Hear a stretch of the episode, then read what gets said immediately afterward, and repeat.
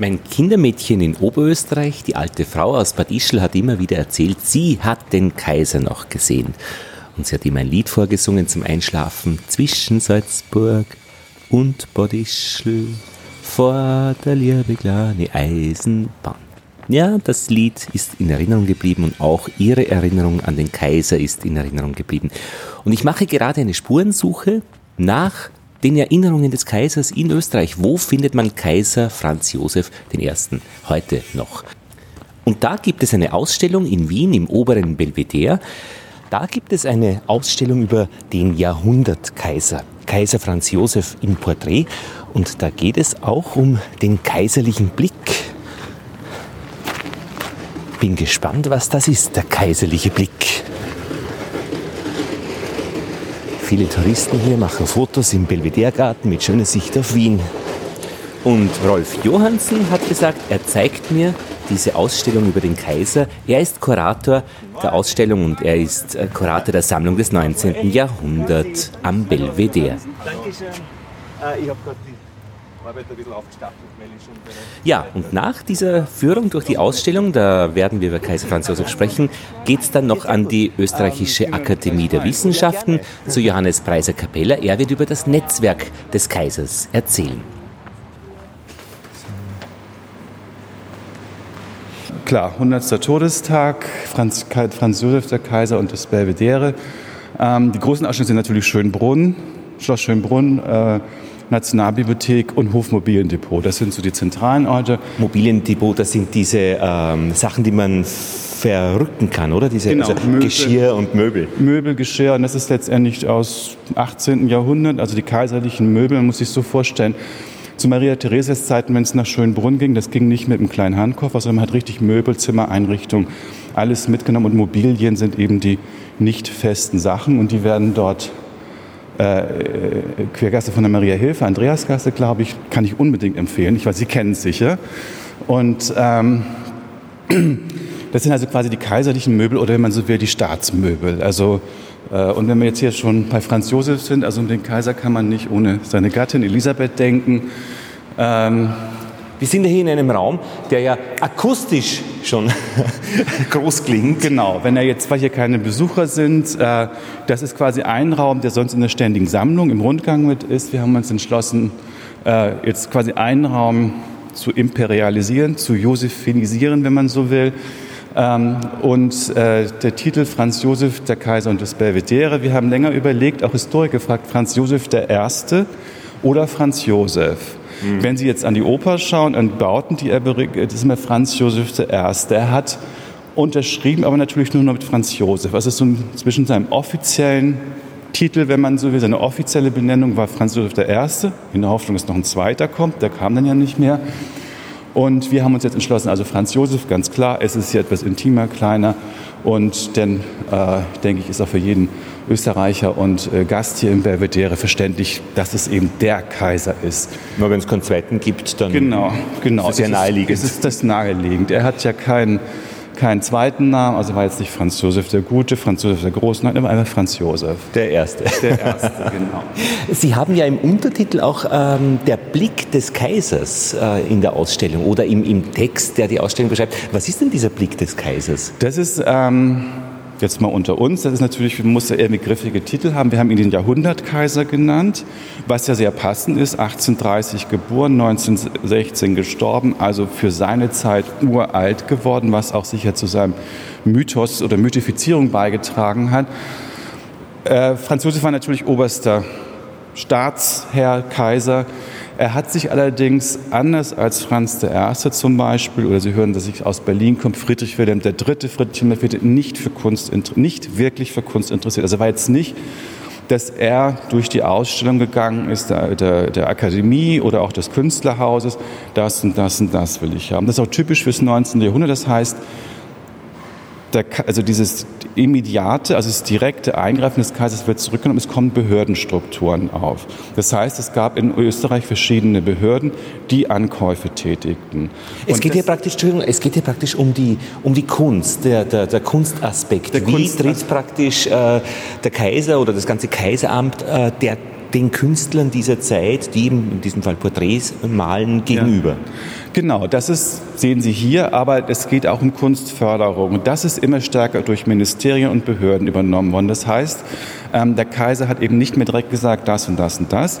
Und uns ging es darum zu zeigen, was es in seiner Zeit für das Belvedere oder was heute sich im Belvedere befindet, da müsst ihr vielleicht auch noch ganz kurz drüber sprechen, angekauft worden. Und das ist eben vom Spätbiedermeier bis zur Sezession. Also wenn man so will, vom Waldmüller bis Klimt. Schiele ist nicht angekauft, aber Klimt eben schon. Das waren eben Behörden. Nun wissen Sie sicher, dass die österreichische Galerie Belvedere 1903 als moderne Galerie gegründet wird. Und da kommen dann ähm, also Ankäufe davor, sind schwierig. Das heißt, es sind die äh, Bilder gelabelt, die haben so einen kleinen Pickel, das sehen so FJ1, also sein Signier, das Sie auch immer gerne überall denn an Gebäuden sehen oder so dieses legierte FJ1. Äh, die eben in seiner Regierungszeit in Staatsbesitz gekommen sind. Das sind halt Sachen, sind angekauft worden für das heutige Museum für angewandte Kunst, zum Beispiel berühmten Messerschmitt-Köpfe, die, glaube ich, jeden ein Begriff sind. Dann das Kunsthistorische Museum natürlich, dort sind auch ältere Bestände rausgenommen. Das Kunsthistorische Museum hat aber auch eine moderne Abteilung, die dann später ans Belvedere gegangen ist. Und ähm, eigene Ankäufe für, durch die österreichische Galerie, also das damals moderne Galerie, hieß es, dass er im unteren Belvedere seine erste Bleibe hatte. Und aus dieser modernen Galerie ist eben die heutige Belvedere, also österreichische Galerie geworden. Das heißt, der Kaiser, wir wissen aus seiner Frühzeit, dass er dort schon für den persönlichen Gebrauch gekauft hat. Also kleine biedermeierliche Gemälde, die sich zum Teil im Depot befinden. Einige sind verschwunden. Ähm, Erst war auch die Idee, das auszustellen, aber das gab nicht genug. Hier dann haben wir gesagt, machen wir jetzt mal einfach den Kaiser Kaiser im Porträt und erzählen über diese, ich glaube, so knapp 20, zwei Dutzend Objekte, draußen sind noch ein paar Münzen und Medaillen. Ähm, versuchen wir jetzt mal seine Geschichte zu erzählen und das ging sehr gut auf. Aber wenn ich Sie richtig verstehe, dann ist mit dem Blick des Kaisers ja dann eigentlich gemeint der Blick des Kaisers, wie er aus den Porträts herausschaut. Oder ist das Nein, jetzt zu schnell gegriffen? Kaiserlichen Blick. Also das heißt, oder sagen wir mal kaiserzeitlichen Blick. Das ist, glaube ich, das Richtige. Also Aha. es geht jetzt weniger, natürlich auch um die Porträts. Sie brauchen ja bloß mal das schauen und Sissi, Elisabeth, Entschuldigung, ich bin, wir sind nicht per Du mit, äh, da passt das Partner. Vielleicht gehen wir einfach mal dichter dran. Entschuldigung, Sie, Sie sagen aber so ganz nebenbei, Sissi, ich bin nicht per Du. Das heißt, da gibt es schon einen gewissen Anstand, wie man äh, die also Kaiserin bezeichnet. Also jetzt von meiner Seite her, weil also das, äh, ich... Nein, also natürlich ist es Sissi Sissi Museum, aber sie ist Elisabeth von Österreich und sie hat sich auch als Elisabeth von Österreich malen lassen. Die Bilder sind ungefähr zeitgleich. Äh, Franz Josef hier dann eben von dem Einzel gemalt, als wenn man so will, Staatsporträt in, in, in einer Gala-Uniform. Und solche Bilder, dies ist ja natürlich okay. Der Kaiser ist da, hat diesen Klasse, also Ordensschmuck. Wobei immer ganz spannend ist, den kleinen russischen St. Georgsorden, der dort so ein bisschen freier hängt, den trägt er immer. Das war der weitaus niedrigste Orden, den er hatte. Den hat er sich im Anführungszeichen selbst verdient. Das war jetzt kein rein ehrenhalber Verliener, sondern da steckte für ihn persönlich mehr dahinter. Und deswegen hat er sich den auch äh, hochgehängt oder genau, freigehängt? Der ist überall da, bis zu den Porträts nach dem Eintritt des Ersten Weltkriegs, nimmt Nicke diesen Orden natürlich ab. Und das war für mich auch neu, beziehungsweise ich habe mich da auch nie so intensiv mit beschäftigt, diese Ordenskunde. Was wird über Orden erzählt? Da wird eine ganze Menge erzählt. Dort werden natürlich Staatsfreundschaften. Man kriegt dann vom befreundeten Staat. Das gab auch die Tradition im 19. Jahrhundert, ich denke mal auch schon früher, dass äh, ausländische Herrscher Regimenter hatten in fremden Staaten. Das war eben das Regiment des, äh, des Zar Nikolaus und so weiter und so fort. Und so ist es dann eben äh, Franz Josef auch ergangen, dass er eben ehrenhalber zum britischen Feldmarschall, den Sie dort in Rot sehen, ernannt wurde. Und so wurde, das war eben, wenn man so will, Diplomatie auf militärischem oder auf offiziellen repräsentativen Wege. Die man dann auch eben auf den äh, Porträts, auf den genau. Bildern auch wirklich wiederfindet. Die man wiederfindet, genau. Und ähm, Franz Josef ist sich ein typischer Herrscherpose dargestellt, die eine Hand aufklebt, die andere in die Hüfte gestemmt. Hübsche Schuhe. Hübsche Schuhe, rote Hose, weißes äh, äh, Jacke, weiße Uniformjacke, Schärpe. Orden natürlich alle mit Bruststern, das heißt nochmal extra herausgehoben. Eine sehr weibliche Teile, sehr, sehr, sehr das war die Moderne. Das war die, war die Mode in der Zeit. Ah ja. Und Männer man, auch die Männer waren ja zum Teil, hatten auch, haben auch Korsetts getragen. Also das war jetzt, die waren zum Teil auch das mal ganz beiseite gesprochen, so 100 Prozent. Ich meine aber auch, dass sie äh, zum Teil auf, zumindest also das etwas in Form zu bringen. Und ich bin mir sicher, die blauen Federn hier auf seinem Hut haben ja auch eine Bedeutung. Ähm, das kann ich Ihnen jetzt nicht so sagen. Ich bin kein Militärhistoriker, er hat den Hut abgelegt, aber viel spannender ist der Plan hier unten. Ah, ja. Und wenn Sie das mit dem, was im Hintergrund zu sehen ist, und dann schauen Sie, wann das gemalt ist, 1851. 1848 kommt er nach der Revolution, Märzrevolution und so weiter, wird er in Olmütz, also im Dezember, also Hofke ist, ist aus Wien weg, zum Kaiser ernannt. Sein Vater wird übersprungen, das hat ja Sophie so ein bisschen eingeführt. Es kommt ein gut 20-jähriger Herrscher an die Macht, das heißt unglaublicher Optimismus in der Bevölkerung. Natürlich, es kommt was Neues, neue Zeit, 48, die Revolution ist immer noch in Gedanken. Und hier kann man sehen, worauf er sich wirklich seine Macht stützt. Das ist das Militär. Sie sehen hier hinten bivakierende Soldaten, Feldlager, wenn man so will. Und hier sehen wir, das ist wahrscheinlich ein Grundriss, eine Grundrissstudie zum Arsenal. Das heißt, wenn Sie jetzt mal durchs Wiener Stadtbild gehen, das Arsenal, Rossauer Kaserne und so weiter, das heißt, es geht auch darum, ähm, wie stütze, wo, auf was stütze ich mich? Und das ist das Militär, ganz eindeutig. Und das gleich vom Beginn weg? Offensichtlich, ja. ja. Das Arsenal ist ja einen Kilometer hinter ja, uns im Rücken, also Rücken, genau. könnte man hingehen, ist auch heute noch äh, genau, gut besuchbar. Gut besuchbar und äh, das finde ich ein sehr schönes Museum. Und, da gibt es ja auch die, ähm, die Kleidung vom äh, Franz Ferdinand. Franz Ferdinand und das Auto, mit dem er erschossen wurde. Genau, also mit dem Loch und Blut genau, und alles noch. Genau, also das sind sicher geronnen. Und das sind eben so Stars, das gleiche Porträt, also gleiche Haltung von dem gleichen Maler gibt es auch wiederum mit einem anderen Hintergrund. Das heißt, das wurde so leicht variiert, aber das ist dann kopiert, kopiert, kopiert. Aber so dieser militärische Hintergrund, der ist ja, kann nicht zufällig sein. Das hat man ich sich überlegt. Aus. Ich denke schon, dass der Maler sich das überlegt hat. Sie sehen auch, er stützt sich auf den Tisch, da ist ein Löwe drunter. Ein Löwe ist immer ein Zeichen von, von Stärke. Man kann so sagen, wenn man es, dann sieht man den Löwen. Ich habe macht. Das sind natürlich, diese Maler waren natürlich alle klassisch ausgebildet. Die kannten sich in Mythologie aus, die wussten, was im 18. Jahrhundert und so weiter passiert ist. Man hat sich jetzt nicht mehr getraut, wie wenn Sie das Prinz Eugenik-Statue äh, kennen, im unteren Belvedere von Permosa als eine Apotheose, also wie man in den Himmel rutscht und Herkules und so. Aber selbst hier sind ganz leichte Herkules-Anleihen. Wenn Sie den Herkules Farnese kennen, äh, in Neapel eine wichtige Skulptur, die x-fach in Europa verbreitet war, eine Antike, die äh, ähm, äh, also in Abgüssen überall äh, präsent war, in Stichen. Und der steht auch so da und so. Stützt sich auf die Keule und hier hinten hat er drei Äpfel, die Äpfel der Hesperin. Das ist die letzte Tat des Herkules, bevor er in den Olymp entrückt wird. Und das sind, spricht sich durch. Zwischenstufe ist natürlich das berühmte Bildnis von Rigaud, Ludwig XIV., das in jedem Geschichtsbuch abgedruckt, abgedruckt ist. Und dieses Formel, wenn man so will, funktioniert bis um 1900 oder bis zum Ende der Monarchien in Europa. Das ist von 1896 den Kaiser im Ornat des äh, äh, Ordens vom, Heiligen, äh, vom, vom Goldenen Vlies. Das ist die gleiche Haltung. Und das ein Ellbogen raus, auch ein bisschen so das männliche. Volumen, auch, ja. Die Volumen, die Figur bekommt, er ist hier noch sehr schmal und jugendlich und dann äh, sie, dann ist glaube ich jetzt zehn Jahre später gemacht, ist jetzt nicht das Original, von Winterhalter, also Elis äh, Prinz, äh, Entschuldigung, Kaiserin Elisabeth von Österreich. Ähm, die beiden Bilder gehören auch nicht wirklich zusammen, sind also nicht als Pendant gemacht, aber sie passen zusammen. Wenn man jetzt psychologisieren möchte, das Paar passt, wenn man so will. Also bemerkenswert sind ja diese Ster das genau, Sternen, genau, wie heißt es, Diadem oder wie heißt ja, es? Es ist ähm, die Sterne, Sterne, die Sterne heißen sie ganz kurz. Kann man ja heute noch ja. kaufen. Ich weiß jetzt nicht mehr, welcher Juwelier in Wien das ist. Ähm, aber die sind eben ganz berühmt und dann natürlich diese unglaubliche Fülle an Stoff, an Kleid, also Seide, an ganz, ganz feine Gase drüber, und wo wiederum Silbersterne eingefügt sind. Was sie denn, wenn man so will, auch zur Diana, das sind so ganz leichte Anspielungen. Bei ihr ist aber kein Hinweis auf ihren Stand. Wenn man jetzt wissen, gut, die Säule ist eine Würdeformel, ganz klassisch, kennt, muss man nur einmal durch Galerie 18. Jahrhundert geht, er hat auch eine Säule. Das sind immer so Würdeformeln. Mhm. Die Stärke, Würdeformeln zeigt die Würde. Die Würde des Menschen oder ein wallender Vorhang, wenn Sie jetzt an Barockgemälde denken.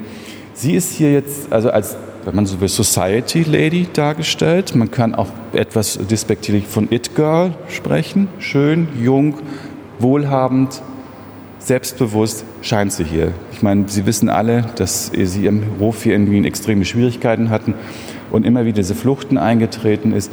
Aber es gibt keinen Orden, keinen Hinweis, dass sie Kaiserin von Österreich ist. Sie ist primär als schöne Frau aufgefasst. Aber sie ist ja da Kaiserin von Österreich. Genau. Das ist ja kein harmloser Posten. Nein, also. überhaupt nicht. Und ähm, das war auch so eine Art offizielles Porträt. Es gibt das Original, dann gibt es noch eine Kopie im Hofmobiliendepot und eine Kopie im Künstlerhaus, die im Treppenhaus hängt. Ich kenne noch eine, eine, eine, eine, äh, im Europahaus. Das noch eine, genau. Äh, also das, da muss man halt schauen, also äh, von wann die Kopien sind, aber das ist sicher x-fach kopiert worden. Und wenn die da so nebeneinander hängen, also sie wirkte dann schon ein bisschen größer und natürlich mächtiger aufgrund das, ihrer Kleidung. Das kommt einfach auch daher, das sind zwei verschiedene Künstler, die Bilder sind nicht als Pendant geplant. Aber es, meiner Ansicht nach funktioniert es so und wenn man jetzt, das ist, wenn man so will, das Paar noch im Einklang, im Bewusst seiner Rolle, gesellschaftlich, die spielt sie auch noch. Und wenn man dann jetzt später geht, gehen wir vielleicht äh, als erstes äh, zu den beiden Büsten hier, einmal von von Dominik Fernkon, der Kaiser, ganz klassisch mit nacktem Bruststück. Das ist also ganz, wenn man so will, der Heldenpose. Das hat, also, hat man auch bei Frauen, Damenbildnissen, also den Büstenanschnitt.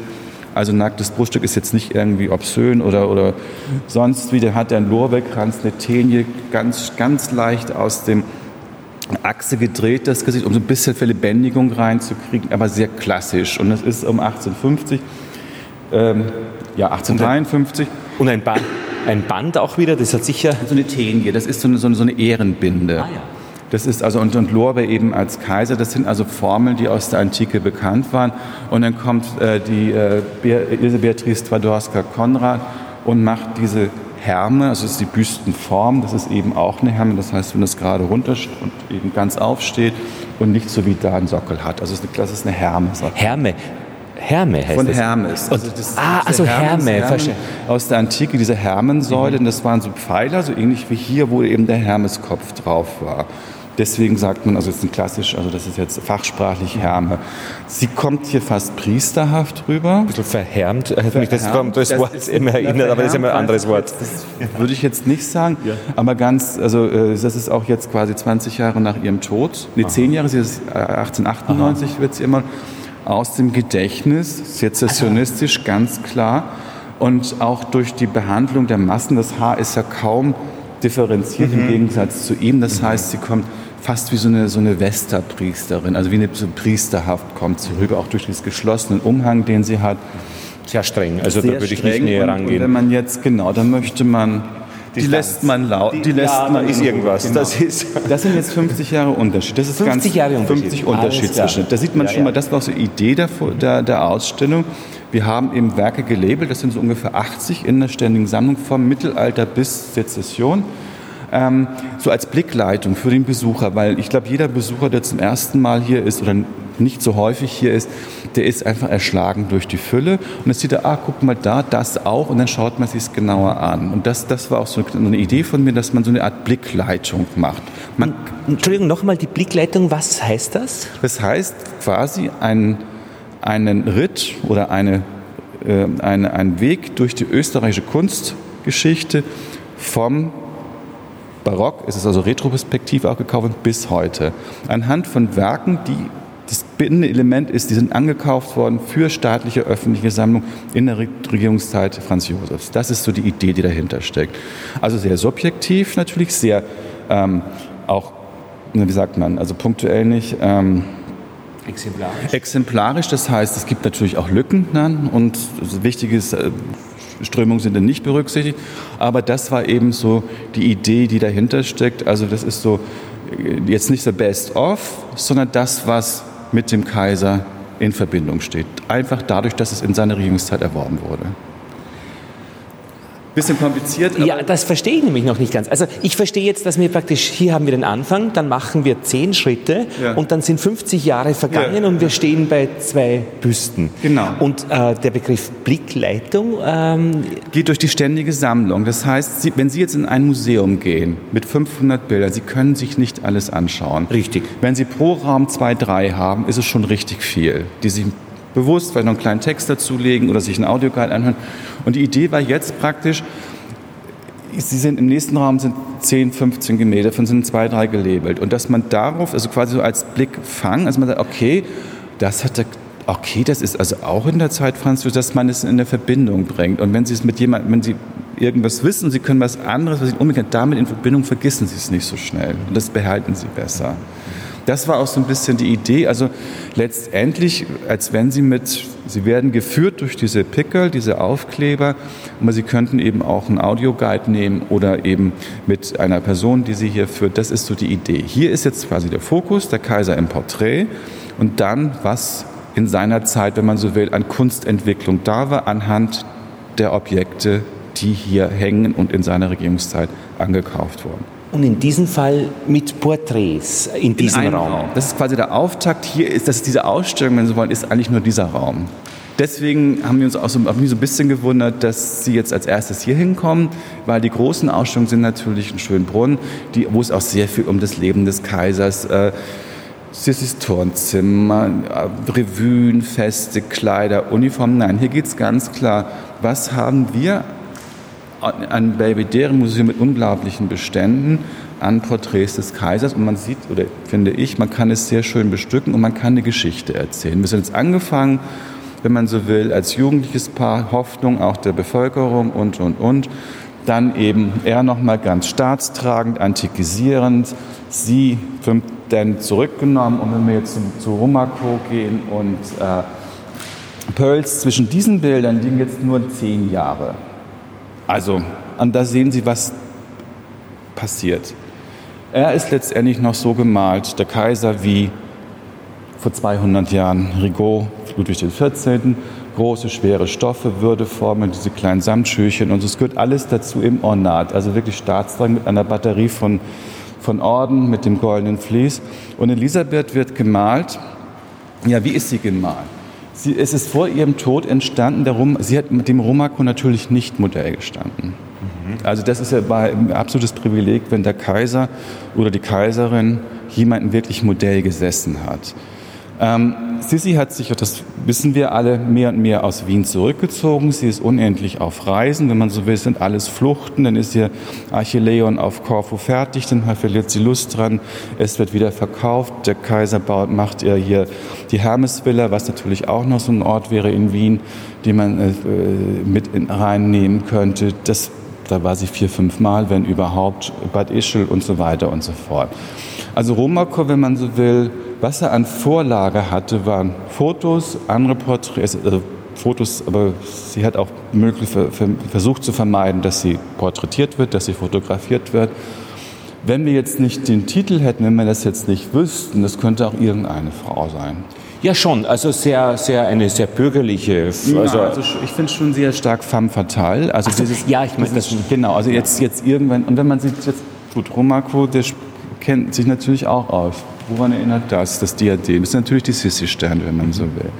Dann das Haar, was ihr so runterläuft, quasi wie bei einer büßenden Maria Magdalena. Das ist ein klassisches barockes und mittelalterliches Thema. Also mit in ihrem Haargewand in der Wüste büßen. Auch Verbindung mit Elisabeth, ihr unendlich reiches, fülliges Haar. Dann großen Hund. Sie hat immer sehr gerne Hunde um sich gehabt. Dann ähm, aber wenn Sie sich denn die Hände anschauen, also völlig anatomisch verzerrt, ich will jetzt nicht falsch ist, anatomisch falsch ist das falsche Wort, also es ist verzerrt, der Künstler konnte natürlich richtige Hände machen, aber dadurch kriegt sie so einen schlangenhaften, vampirhaften, fast femme fatale Ausdruck. Und das ist natürlich überhaupt nicht staatstragend wie dieses Porträt. Ja, und ich meine auch, also praktisch bürgerlich war jetzt das falsche Wort, aber äh, nicht kaiserlich schaut genau. sie aus. Sie schaut aus, ein bisschen aus wie eine, eine Lebefrau, also genau, die irgendwie so, so viel, viel, wuh. Genau, ja. also mit so einem Art Leoparden. Ja, genau. Aus, fast wie Leopardenfell und und bisschen verrucht sogar. Bisschen verrucht sieht sie, ja, verrucht sieht sie aus. Also wie äh, könnte auch eine Schauspielerin sein in ihrer Rolle, wenn man so will. Ähm, wenn man jetzt an die Makat-Zeit denkt, an, an, an die, die Wolters und so, wie er sie jetzt in, in, in Kostüm, also in, in, in Rollenbildporträts äh, dargestellt hat. Also das zeigt schon mal, Ah, eine Entfremdung. Ent, wenn man so, ja, die Bilder haben sich ja unabhängig voneinander entstanden. Ja. A, die, was ist möglich um 19, im Jahrzehnt vor 1900 in Österreich? Und dadurch, dass sie jetzt hier zusammenhängen, auch die Entfremdung natürlich. Das ist aber jetzt von uns gewollt. Das ist ja ganz bewusst so von uns jetzt inszeniert. Das hat sich eigentlich auch erst herausgegeben, als ich so mal schaute, was gibt es hier eigentlich an Beständen? Was ist an Elisabeth da? Was ist an Franz Josef da? Und dann denke ich, es ist wunderbar. Es ist die Bilder haben letztendlich nichts miteinander zu tun, die Künstler haben nichts miteinander zu tun. Wir hängen sie nebeneinander und beide bringen sich gegenseitig zum Sprechen. Und ich glaube, das ist auch ganz wichtig, egal welche Ausstellung man, die Bilder müssen zum Sprechen gebracht werden und hier passiert es unglaublich gut in dem Gegeneinander. Man und dieses Nicht-Sprechen ist ja förmlich, äh, steht ja in der Luft, also dieses, ja. diese Nicht-Kommunikation genau. zwischen ja, den beiden. Genau, das, aber das ist natürlich auch bedingt durch äh, die Hängung und beziehungsweise dadurch, dass sie nichts miteinander zu tun haben. Und das, das fand ich, und das ist eben auch das Schöne, wenn man so, sich so mit einer Ausstellung kuratiert, wenn man eine Ausstellung macht, dass plötzlich solche, wow, und das sind so kleine Glückserlebnisse, wenn man den sieht, passt, das passt, das, das hängt, und natürlich ist es auch provokativ. Da kann natürlich jeder Historiker kommen, die haben nichts miteinander zu tun. Das ist hier für irgendein Ministerium oder Behörde gemalt worden, das ist von einem Künstler, äh, der zwar bedeutend ist, aber mm, natürlich, aber trotzdem halte ich es für legitim, das hier einfach mal gegenüberzustellen und zu sagen, gut, was sagt uns das jetzt? Weil jetzt muss ich in meinem Gehirn äh, das zusammen genau, verbinden und das sind dann meine oder, Gedanken. Oder auch sagen, nein, das geht überhaupt nicht, aber das sind eben zwei Personen, mhm. die wichtig sind für die österreichische Geschichte oder für die europäische Geschichte, die bis heute auch im Gedächtnis sind. Das ist ja auch wichtig. Also ja. Franz Josef begegnet einem ja in Wien überall und auch in Salzburg, Innsbruck. Überall gibt es einen Franz Josefs Bahnhof, Franz Josefs Platz, äh, Statue, Büste, was auch immer. Und Elisabeth Elisabeth ist ja quasi, ähm, ich sage mal jetzt äh, unter uns, also Österreich ist ohne Elisabeth nicht zu denken. Mhm. Also das sind so Sachen und das ist und, und mein Kindermädchen in Oberösterreich am Land äh, ja. hat mir erzählt, sie hat den Kaiser noch gesehen und genau. das war eins der ersten Sachen, die man als Kind, also als kleines genau. Kind auch noch ja. lernt, dass das offenbar bedeutsam ist. also mein Großvater also ist 1898 geboren, hat eben den preußischen, den Wilhelm II. noch gesehen und hat er auch bis zum Schluss von erzählt. Ne? Und, und äh, ja, gehen wir vielleicht nochmal zu den zwei, nochmal den Kaiser, einmal jugendlich und da kann man natürlich auch schön, so um 1850 fängt er an und trägt einen Schnauzbart, um 1860 fängt er dann mit diesem Backenbart an. Aha, den ja, er denn, das wird ja so zum, zum Superzeichen, wenn man so will. War das äh, jetzt allgemein so oder war das jetzt seine, nee, seine Marke? War, das, nee, das war, also, es war natürlich auch eine Mode, aber es war auch seine Marke. Mhm. Und ähm, hier eben, was ich, also eines der spannendsten Porträts finde jetzt, also weniger von, von der Qualität hier, der Maler ist so gut wie unbekannt. Das ist ein, äh, äh, wenn man so will, ein Dutzendwerk. Also es ist jetzt keine hochstehende Malerei jetzt wie Winterhalter oder wie Romaco. Aber trotzdem ist das Bild unglaublich spannend. Der Kaiser in Rot, Kaiser Franz Josef Garland eines britischen Feldmarschalls. Das heißt, er kriegte von Queen Victoria irgendwann dieses Ehrenzeichen. Er trägt hier auch äh, das, äh, den, das, äh, das, die Collane, also das vom, äh, die Kette des Hosenbandordens. Er hat hier einen Victoria-Orden. Und also zwei englische Orden, das Bild ist 1913 gemalt, also Herbst bzw. Winter 1914, 15 hat er diese Uniform sicher nicht mehr getragen, wegen Kriegseintritt. Und Sie sehen wieder hier den kleinen russischen Orden, der immer noch da ist.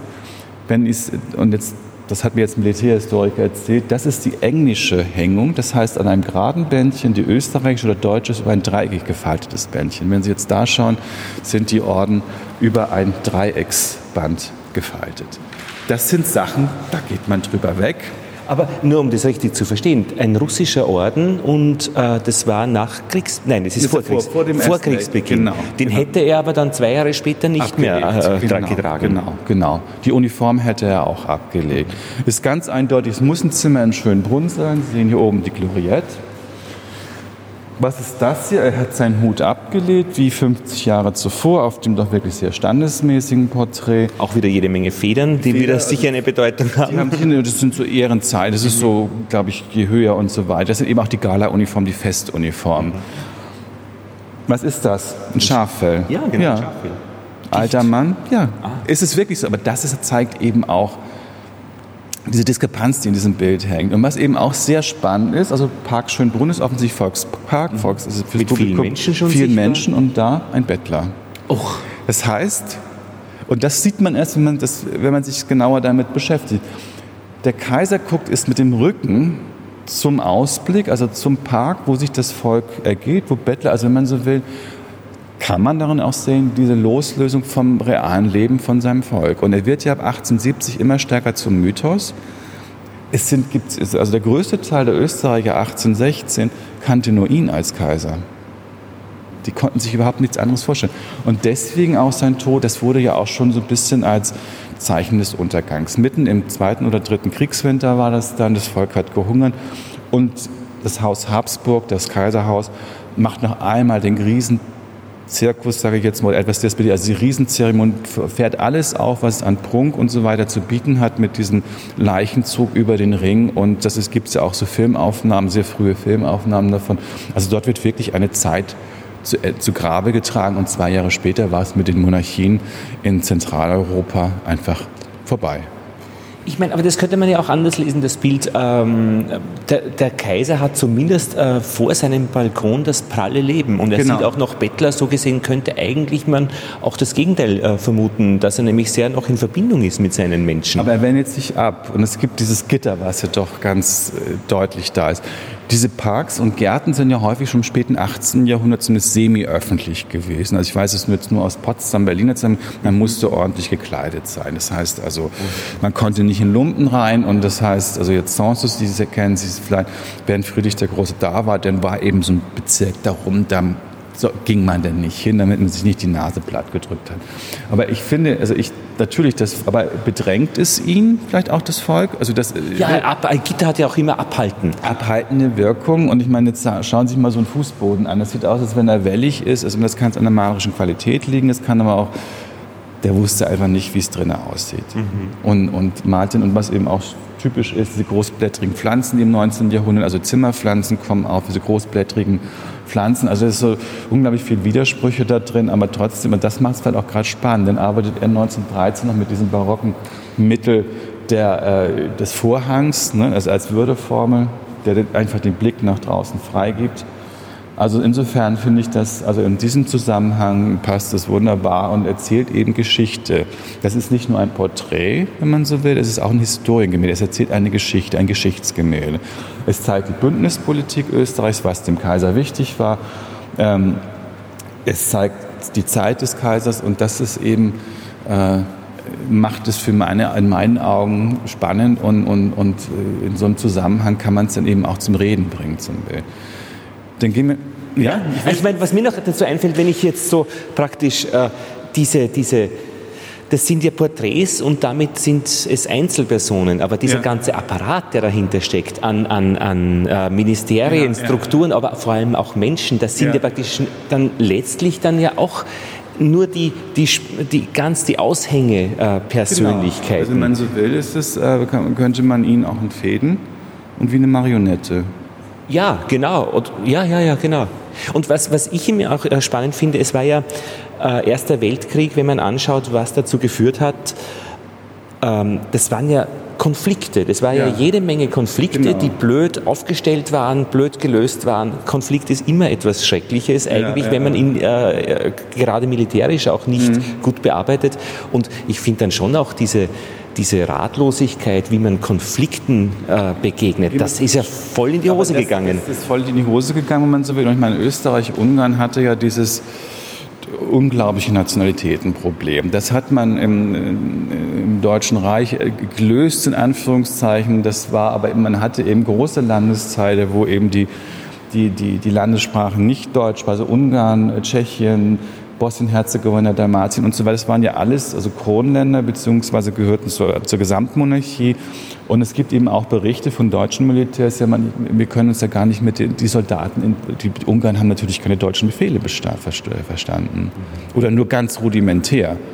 Aber das wird schon oft auch als Stärke gesehen, also diese, diese, vielen, äh, diese vielen Völker. Das, das sieht man ja heute im Europa, sieht, sagt man ja, das, das ist eine Stärke, aber damals, das war unlösbar, diese Konflikte. Also ähm, diese Spannung dann letztendlich die Annektierung von Bosnien-Herzegowina, was sicher politisch absolut falsch war, und dann eben äh, äh acht Jahre später diese, diese Mordung von, von äh, Franz Ferdinand und, und, äh, und ähm, das sind schon Konflikte und immer die Spannung zwischen mhm. Budapest und oder eben zwischen Ungarn und Wien. Dann in 16, äh, 1867 der Ausgleich mit Ungarn, dann wird ja aus dem KK KUK, also kaiserlich königlich, war bis 1867 und danach war es kaiserlich und königlich. Das heißt eine Trennung.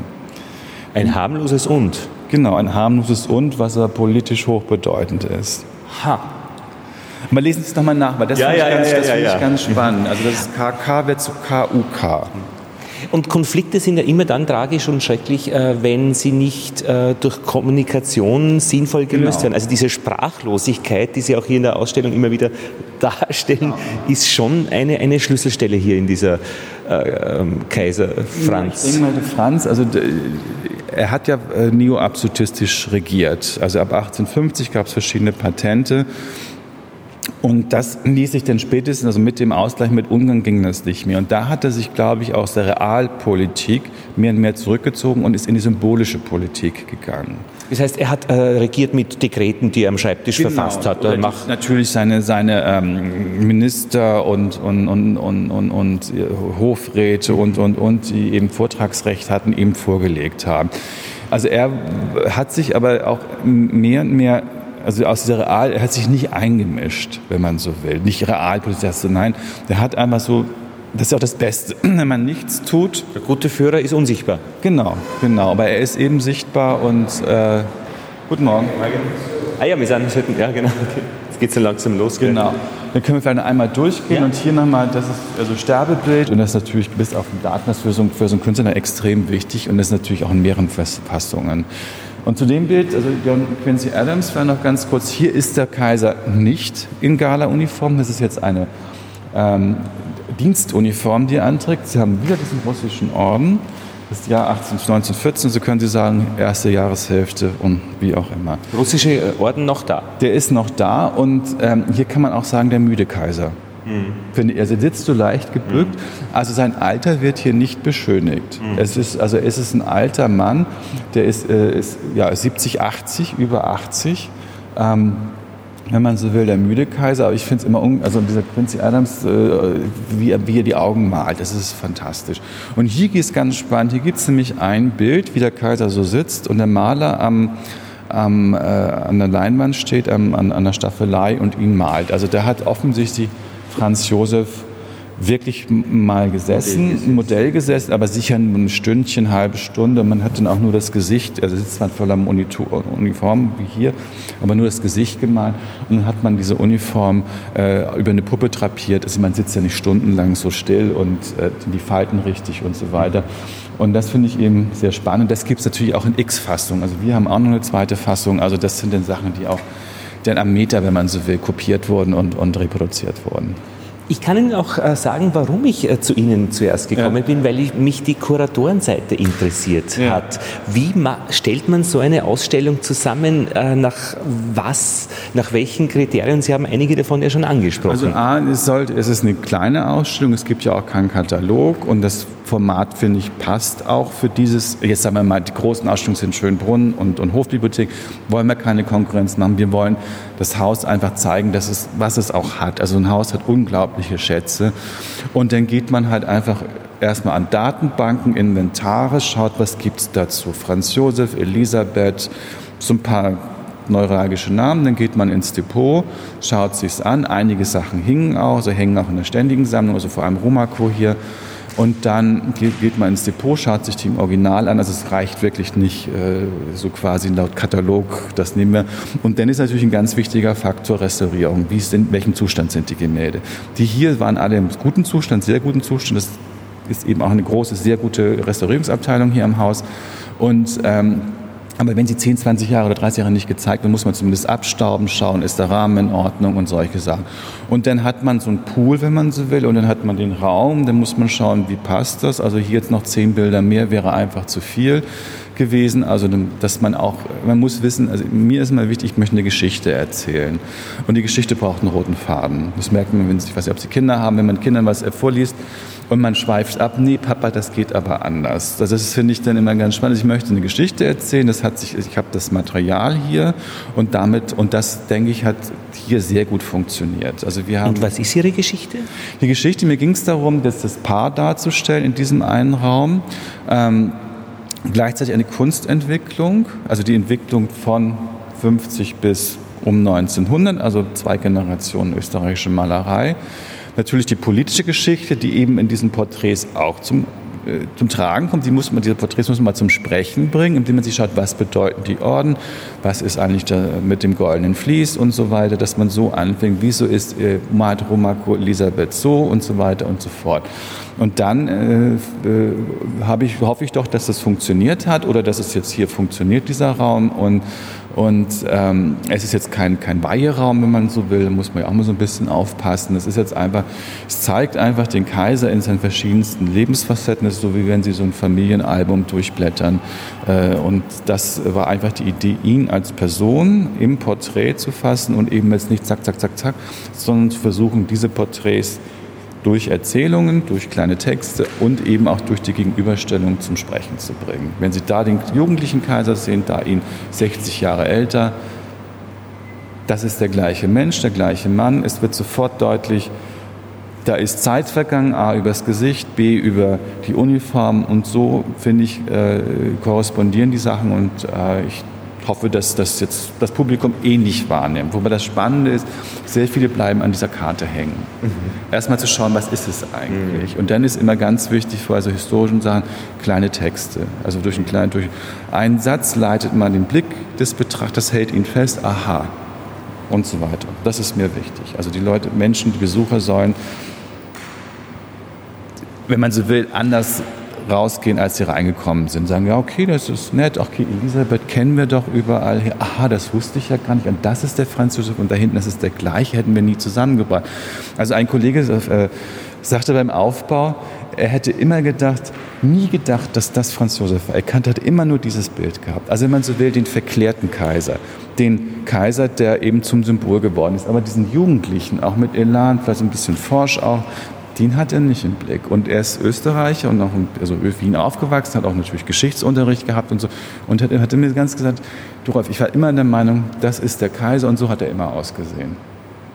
Für mich war der größte Sprung jetzt äh, diese 50 Jahre, diese zehn ja. Schritte, die wir da gegangen ja, sind und dann äh, hin zu diesem Porträt, äh, wo, dann, wo, wo, man dann wirklich sagt, mein Gott, was ist da alles in dieser Zeit passiert? Genau. Was ist da vergangen? Also dieser Weg dorthin war wirklich wichtig. Genau, die zehn Meter, die, hier, die wir gegangen sind und, das ist wirklich mal so ein Generationenschritt, mhm. den wir machen. Und eine Frage hätte ich jetzt, ähm, jetzt sind Sie da ja in Wien und Sie sind Berliner und Sie müssen ja diesen Kaiser erst einmal kennenlernen. Wie haben denn Sie den Kaiser kennengelernt? Naja, man kannte ihn schon. Also ich habe über, über jetzt auch ein historisches, kunsthistorisch historisches Thema promoviert, zwar Preußen, aber natürlich guckt man auch mal, was in Österreich ist. Und ähm, ich finde es immer spannend, äh, über den Tellerrand irgendwo reinzugucken und über den Tellerrand rauszugucken. Und das, glaube ich, war auch, ich bin halt naiv im positiven Sinne, denke ich, jetzt einfach rangegangen.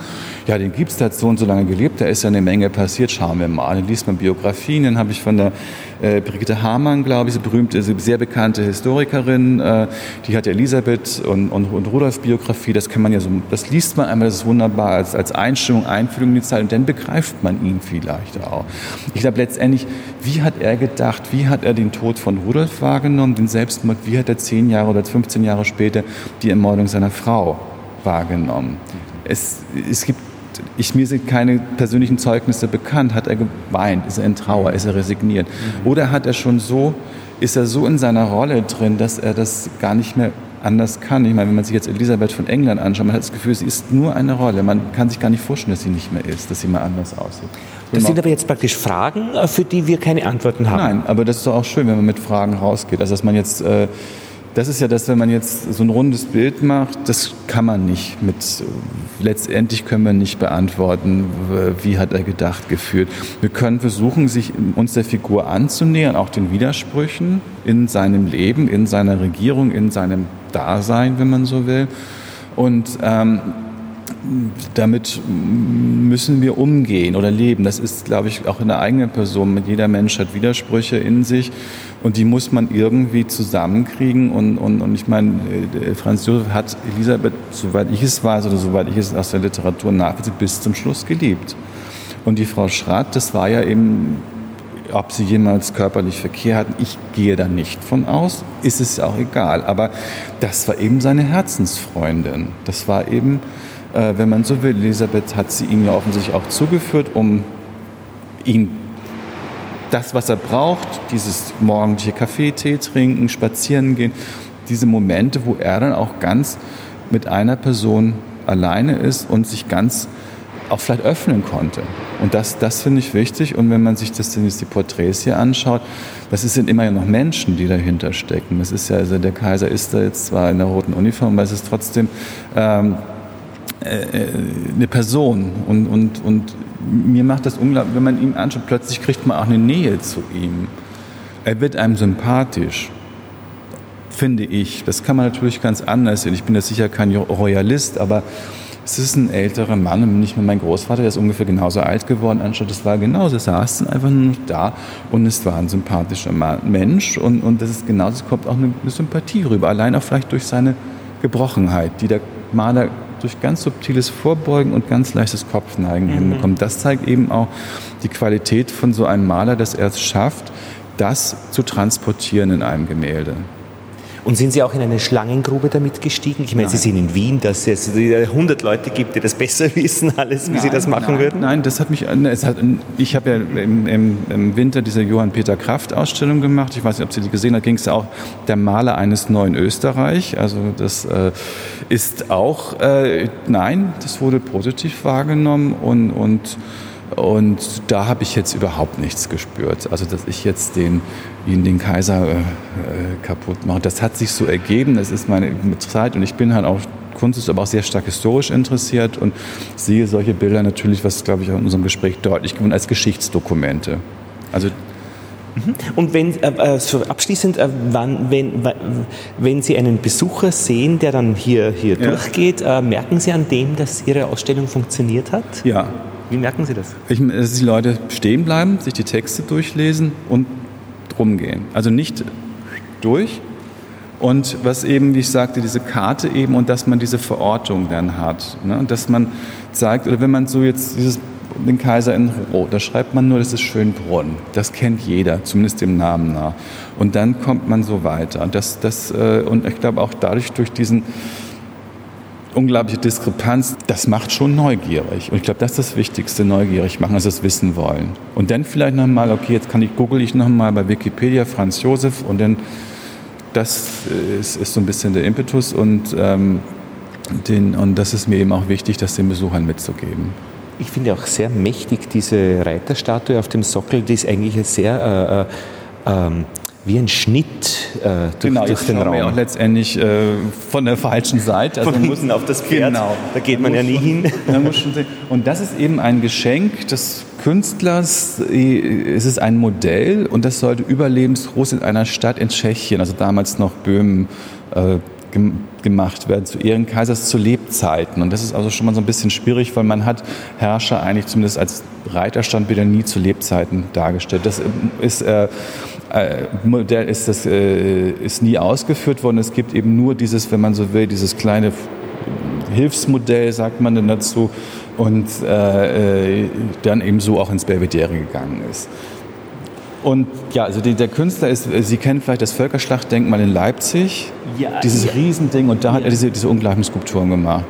Also das ist so jemand, der aus der Sezession kommt und dann in so eine Monumentalitätsecke, die dann irgendwann auch sehr unangenehm wird, äh, geht. Ja, wenn Sie wollen, können wir jetzt noch mal einen so einen kleinen Rundgang machen. Ja. Danke, Rolf Johansen. Und das war der erste Teil der Spurensuche. Den Kaiser kennenlernen. Der kaiserliche Blick in Belvedere.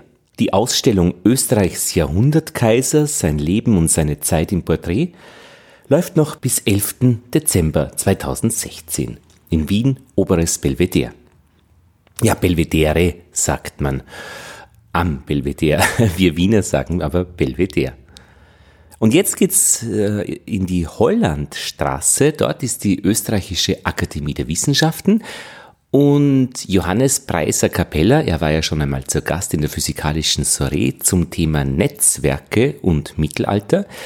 Und Johannes Preiser Capella wird über die Netzwerke von Kaiser Franz Josef erzählen. Mein Name ist Johannes Preiser Capella. Ich arbeite an der Österreichischen Akademie der Wissenschaften, am Institut für Mittelalterforschung, an der Abteilung für Byzanzforschung und beschäftige mich unter anderem mit der Struktur und der Dauerhaftigkeit von Macht und Machtnetzwerken vom Mittelalter bis in die Neuzeit mit einem Schwerpunkt auf dem Mittelalter und verwende dabei auch moderne Methoden der Netzwerkanalyse, Komplexitätsforschung und so weiter. Ja.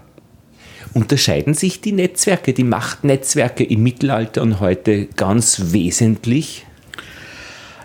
Also in rein in der Struktur, wie Gruppen äh, strukturiert sind, wie Macht verteilt ist, dass Macht eben ungleich verteilt ist, dass es zentrale Akteure gibt, Akteure an der Peripherie, da weniger, da kann man ganz starke strukturelle Ähnlichkeiten, aber natürlich das Regelwerk der, also das Regelwerk, die Regeln, wie Gesellschaft funktioniert, dass man diese Regeln auch äh, befolgt, was erlaubt ist, was nicht erlaubt ist, das ändert sich natürlich. Der, der kulturelle Rahmen, der ist ja auch ganz verschieden in verschiedenen Kulturen, in verschiedenen staatlichen Entitäten und natürlich auch zwischen den Zeiten ganz verschieden. Also das, was man in diesen Netzwerken machen darf, das unterscheidet sich dann sehr wohl, ja.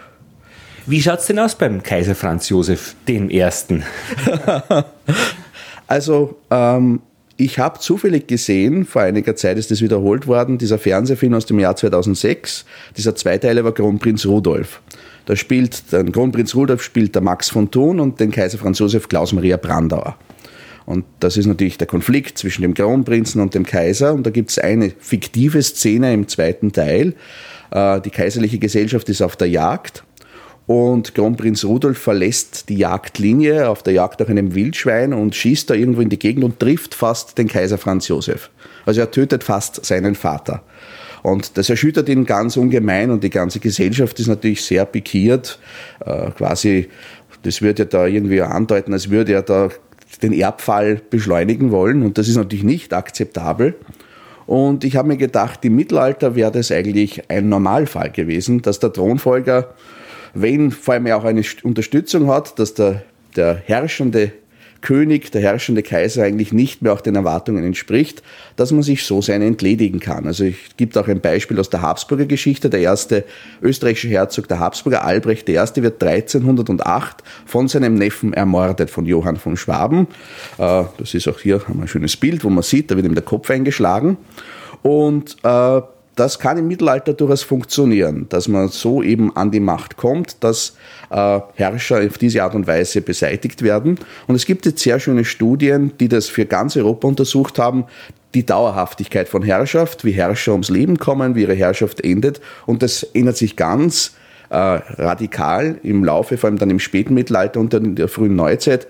Es wird dann nicht mehr akzeptabel, dass man sich auf diese Art und Weise innerhalb des Herrschaftsnetzwerks an die Herrschaft bringt.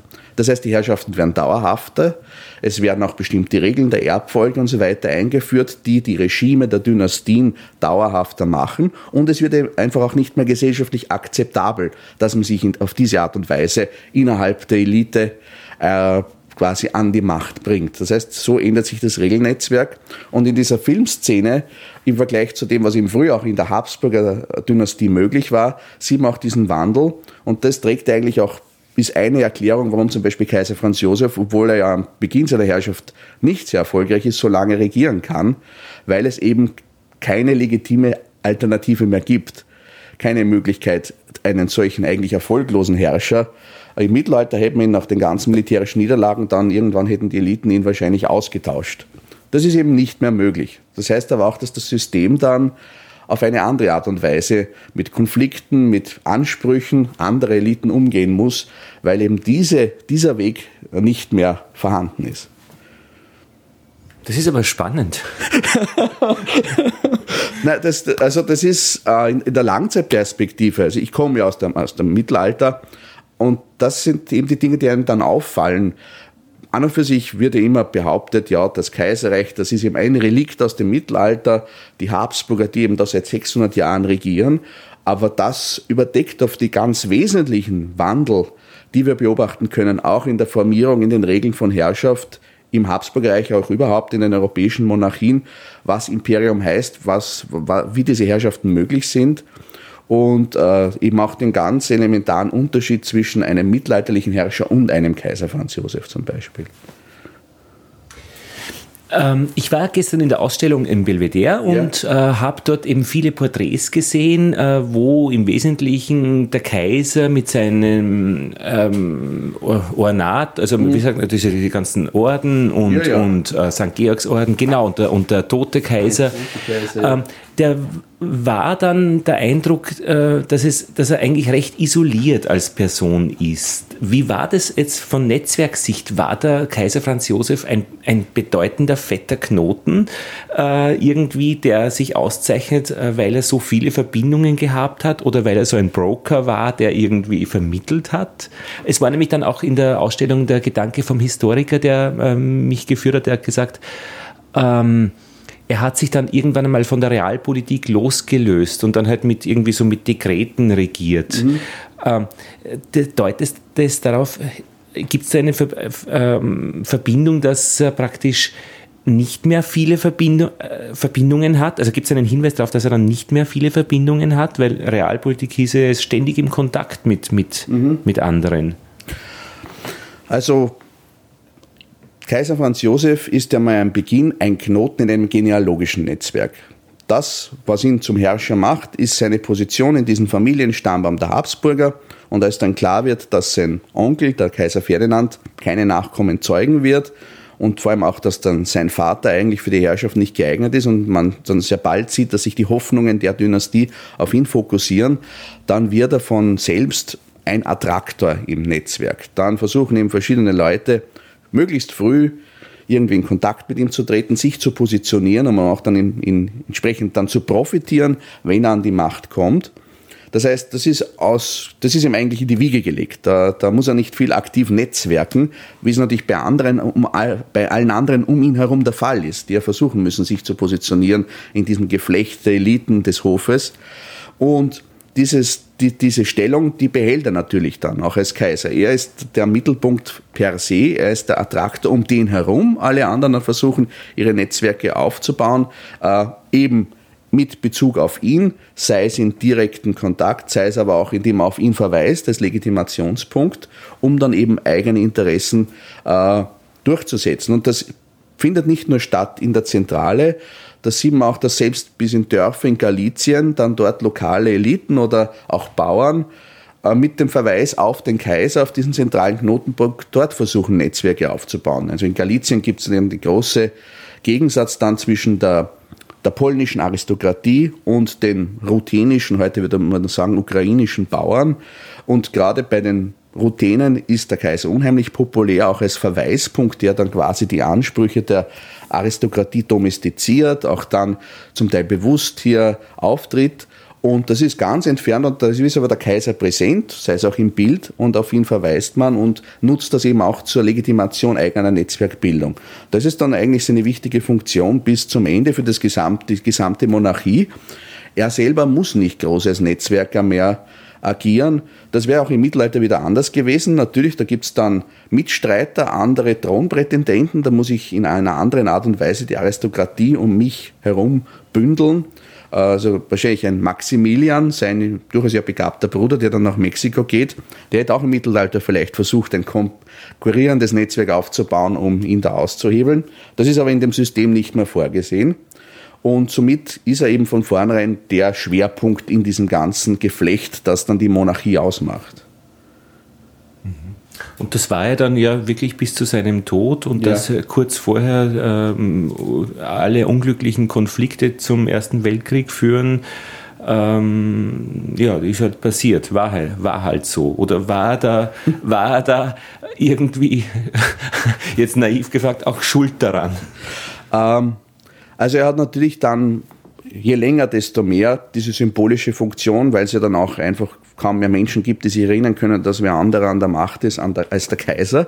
Äh, Und das hat natürlich auch etwas durchaus wieder mittelalterliches Vormodernes. Der Kaiser als die Legitimationsfigur, auf die man auch Hoffnungen richtet, dem der huldvoll Gnaden verteilt. Das geht ja dann hin bis zum Jahr 1914, wenn man dann schreibt, an meine Völker.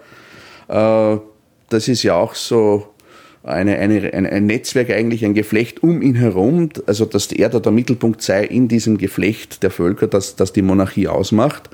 Ähm, das heißt, diese Funktion dann als Kohäsionsfigur, die wird halt immer wichtiger, hat aber natürlich einen Aspekt, der nicht mehr modern ist, wenn man so will, im, im, im 20. Jahrhundert. Ähm, die Frage ist natürlich die Schuld, äh, das ist einmal im, im lang, in, der langen, in der langen Dauer inwiefern er Schuld daran trägt, dass die Monarchie dann eben in diese Schwierigkeiten gerät, die dann letztlich zum Zerfall führen.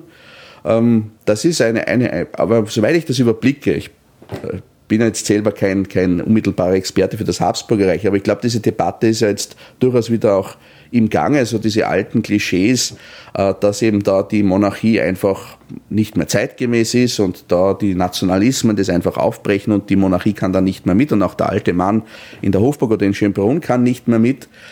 Das dürfte nicht der Fall sein. Also, also auch dieses neue Buch von, von, von Peter Judson, da zeigt, äh, wie wichtig die Monarchie und auch der Kaiser noch bis zum Schluss ist als Figur oder auch als, als System, über das man sich definiert, das im, das Reich auch im Alltag präsent ist und dass eben dann dieser Nationalismus oder diese nationale Idee dann eine Form wird, um politische Interessen zu artikulieren, die vor einer anderen Art und Weise artikuliert wurden.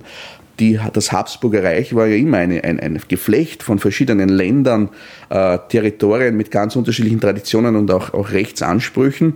Da versucht man eben dann schon vorher unter den Vorgängen von Kaiser Franz Josef da zentralisierend reinzugehen, was eben dann zu, auch zu Widerständen führt der jeweiligen Aristokratien, obwohl oft auch zu Nutzen etwa der Bauern in Galizien, weil man eben dann die Ansprüche der Aristokratie, der Aristokratie da reduzieren kann.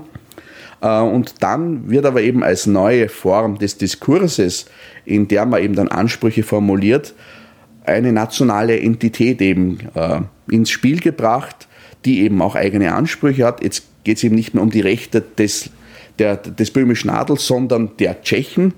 Äh, und das ist eine neue Form, hier auch Ansprüche durchaus der Eliten zu artikulieren, die dann in einer bestimmten Art und Weise dann eine Rückwirkung hat, auch auf die Selbstwahrnehmung der Bevölkerung, aber nicht naturgegeben da ist, dass auf einmal dann äh, die Nationen da alle sich selbst entdecken und dann auf einmal alle sechs Millionen äh, Böhmen dann sagen, ja, wir sind jetzt Tschechen und die tschechische Nation in dieser Form, fällt das ja nicht vom Himmel, sondern das sind Prozesse, die sich eben auch in der Monarchie äh, abspielen und die äh, Prozesse sind, die jetzt nicht einfach heißen, die Monarchie ist veraltet und die kann da nicht mehr mit, sondern die durchaus auch einen wichtigen Rahmen bildet, in dem dieser Diskurs stattfindet.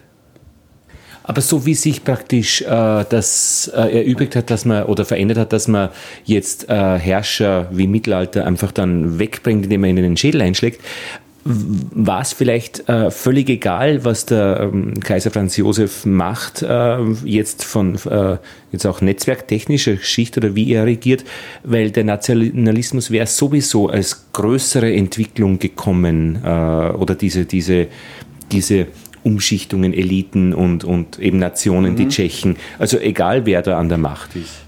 Ja, die Frage ist halt, wie man derartige Prozesse moderieren kann, also wie man darauf eingeht, unter welchen Bedingungen man bereit ist, dann die Struktur des, des gesamten Systems zu ändern. Und das passiert ja am Anfang ja nur immer unter Zwang. Also wenn das Reich in eine große Krise gerät, nach den Niederlagen gegen Italien, gegen die Preußen, dann erst schafft man den Ausgleich von 1867. Das heißt, der, der Systemdruck von innen, den nimmt man zwar wahr, aber es ist immer dann wirklich die Bedrohung von außen, die dann zu wesentlichen Änderungen führt. Und das ist irgendwie bis zum Schluss, also auch dann die ernsthaften Versuche dann äh, zum Beispiel einen Trialismus einzuführen, dass man auch den Südslawen da eine eigene Entität gewährt, das ist ja dann 1917 quasi so als letzter Versuch, nachdem man sieht, das Ganze beginnt zu bröseln, auch militärisch, dass man hier äh, bestimmte Maßnahmen tatsächlich setzt unter Kaiser Karl.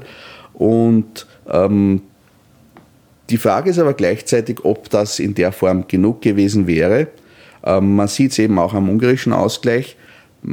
in Ungarn selbst, die ungarische Reichshälfte macht ja dann viele Entwicklungen nicht mit, die die österreichische Reichshälfte macht, etwa die Einführung des allgemeinen Wahlrechts, weil eben hier die Eliten diese neue unabhängigere Stellung nutzen, um ihre Machtansprüche zu zementieren auf Kosten sowohl anderer sozialer Gruppen als auch aufgrund von anderen ethnischen Gruppen, die auch dann immer stärker bestimmte Ansprüche machen. Also die Frage ist, wie man das hätte lösen können, um es allen, wenn man so will, recht zu machen.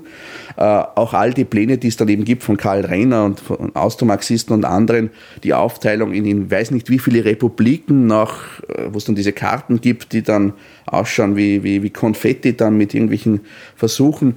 Das sieht man zum Teil ja auch jetzt in Jugoslawien, dass man dann versucht, in Bosnien einen serbischen, kroatischen, islamischen, muslimischen Staat zu schaffen und so weiter. Ähm, die Frage ist, ob man diesen Diskurs wirklich hätte folgen müssen. Hätte, wäre es nicht möglich gewesen, unabhängig von diesen imaginären Gemeinschaften des Ethnischen eben Bürgerrechte individuell zu verteilen und nicht am nationalen festzumachen? Hat man ja dann eh irgendwie, aber erst äh, nach einigen Katastrophen später. Ja, also weil man in der Zeit gemeint hat, der Träger der Demokratie, das muss eine Nation sein, der Nationalstaat einer bestimmten ethnischen Gemeinschaft, die eben eine lange Tradition hat, die man dann halt meistens erfindet und die man dann auch erst den Leuten beibringen muss. Äh, ja, wir haben gehofft, dass, dass dieser Diskurs überwunden ist, dass man dann eine europäische Gemeinschaft bilden kann, wobei auch da ja wieder dann die Idee war, das muss man verbinden mit einem identitätsbildenden äh, Element, dass man jetzt dann aus Österreichern und aus Ungarn und so weiter, jetzt muss man Europäer machen. Wieder wahrscheinlich in Abgrenzung zu irgendjemand anderen, zu Nicht-Europäern, zu Chinesen. Chinesen, Türken, Russen, da haben wir diese Diskurse ja nach wie vor alle. Ähm, wer ist drin, wer ist draußen? genau. Also ob das ist, ist, ist das immer die Frage, muss, muss das immer so sein? Und, und da ist ja durchaus ja noch ein Denken da, weil das kann man, eine europäische Nation unter Anführungszeichen kann man dann genauso künstlich kreieren, wie man vor andere Gruppen. Natürlich ist es einfacher, wenn man eine gewisse sprachliche Gemeinschaft hat. Aber das hat in dem Alltag der Leute auch oft nicht die Rolle gespielt, die auch die Nationsbildner gern gehabt hätten. Dass man sich dann vor allem vom Nachbarn abwendet, auch in der Monarchie, wenn man das am Boden beobachtet. Ähm, ich meine, bei mir hat es schon ein bisschen gegriffen, diese Idee von Europa und mit, mit Austausch von Studenten und so weiter. Ich fühle mich schon ein bisschen wie ein Europäer. Also das ist schon, hat schon funktioniert, aber ich glaube auch nur bei mir. also eine andere Geschichte. Ähm, oder vielleicht auch in meiner Generation, weil wir waren genau in dieser mhm. Schulzeit, wo das gebildet wurde und ja. so weiter. Und das war ja auch wirklich eine, eine, für uns war das ja sehr wohltuend, wenn die, wir sind ja früher nach Ungarn gefahren, da waren einfach fünf Menschen, Menschen, die unsere Pässe kontrolliert haben mhm. im Zug hintereinander also, ja. und die, die, die, die Sitzbänke aufgeklappt haben. Ja. Und das war dann auch vorbei und ich habe das als äußerst wohltuend empfunden, dass diese ganzen Kappen einfach alle verschwinden. Ja. Man setzt sie hin und, und fährt nach Budapest. Aber das ist eben die, die, die Frage dann ab einem gewissen Punkt, wenn man zum einen versucht, im Inneren derartige, einen, einen Raum definiert und sagt, wir werden, wollen hier jetzt Unterschiede nicht mehr bedeutsam machen, wir sind alle gleichberechtigt und sehen uns da als Angehörige dieser Gemeinschaft, dann ist offenbar immer wieder dann die Frage, ja, aber gegen wen? Also gegen wen sind wir jetzt? Europäer oder gegen wen sind wir Österreicher? Das sieht man auch bei den Versuchen, einen, einen Patriotismus innerhalb der Monarchie zu schaffen. Das ist, beginnt ganz stark Ende des äh, 18. Jahrhunderts, dass überhaupt ja dann die Herausforderung da ist durch die französische Revolution, durch auch den französischen Nationalismus und dann Gott erhalte gedichtet wird und so weiter, wo man auf einmal dann eben auch das Kaisertum Österreich überhaupt kreiert. Das ist ja dann eine relativ kurz, eine junge Entwicklung ab 1804 als Einheitsstaat und man sagt, wir sind jetzt Österreicher und äh, nicht mehr Untertanen des Hauses Habsburg in der Funktion als König von Böhmen und so weiter, äh, aber eben Österreicher gegen diese Herausforderung. Im, ja solche Kreationen, äh, äh, sieht man die auch in so Netzwerkgrafen äh, praktisch, dass man hier als, als Grenzen, wenn man sagt, wir sind jetzt Österreicher, verschiebt sich da etwas oder bleibt es eh alles gleich? Ähm, also wenn man es zum Beispiel fassen möchte an, an, an Netzwerken zwischen Eliten, die wir, die, wir, die wir erfassen können. Die Eliten, die sind natürlich immer international. Die Aristokratie, die heiraten ja grenzüberschreitend. Aber natürlich können dann bestimmte identitätsbildende Faktoren, das beginnt zum Beispiel schon in der Reformationszeit, konfessionelle Grenzen, machen dann bestimmte Verbindungen wahrscheinlicher als andere.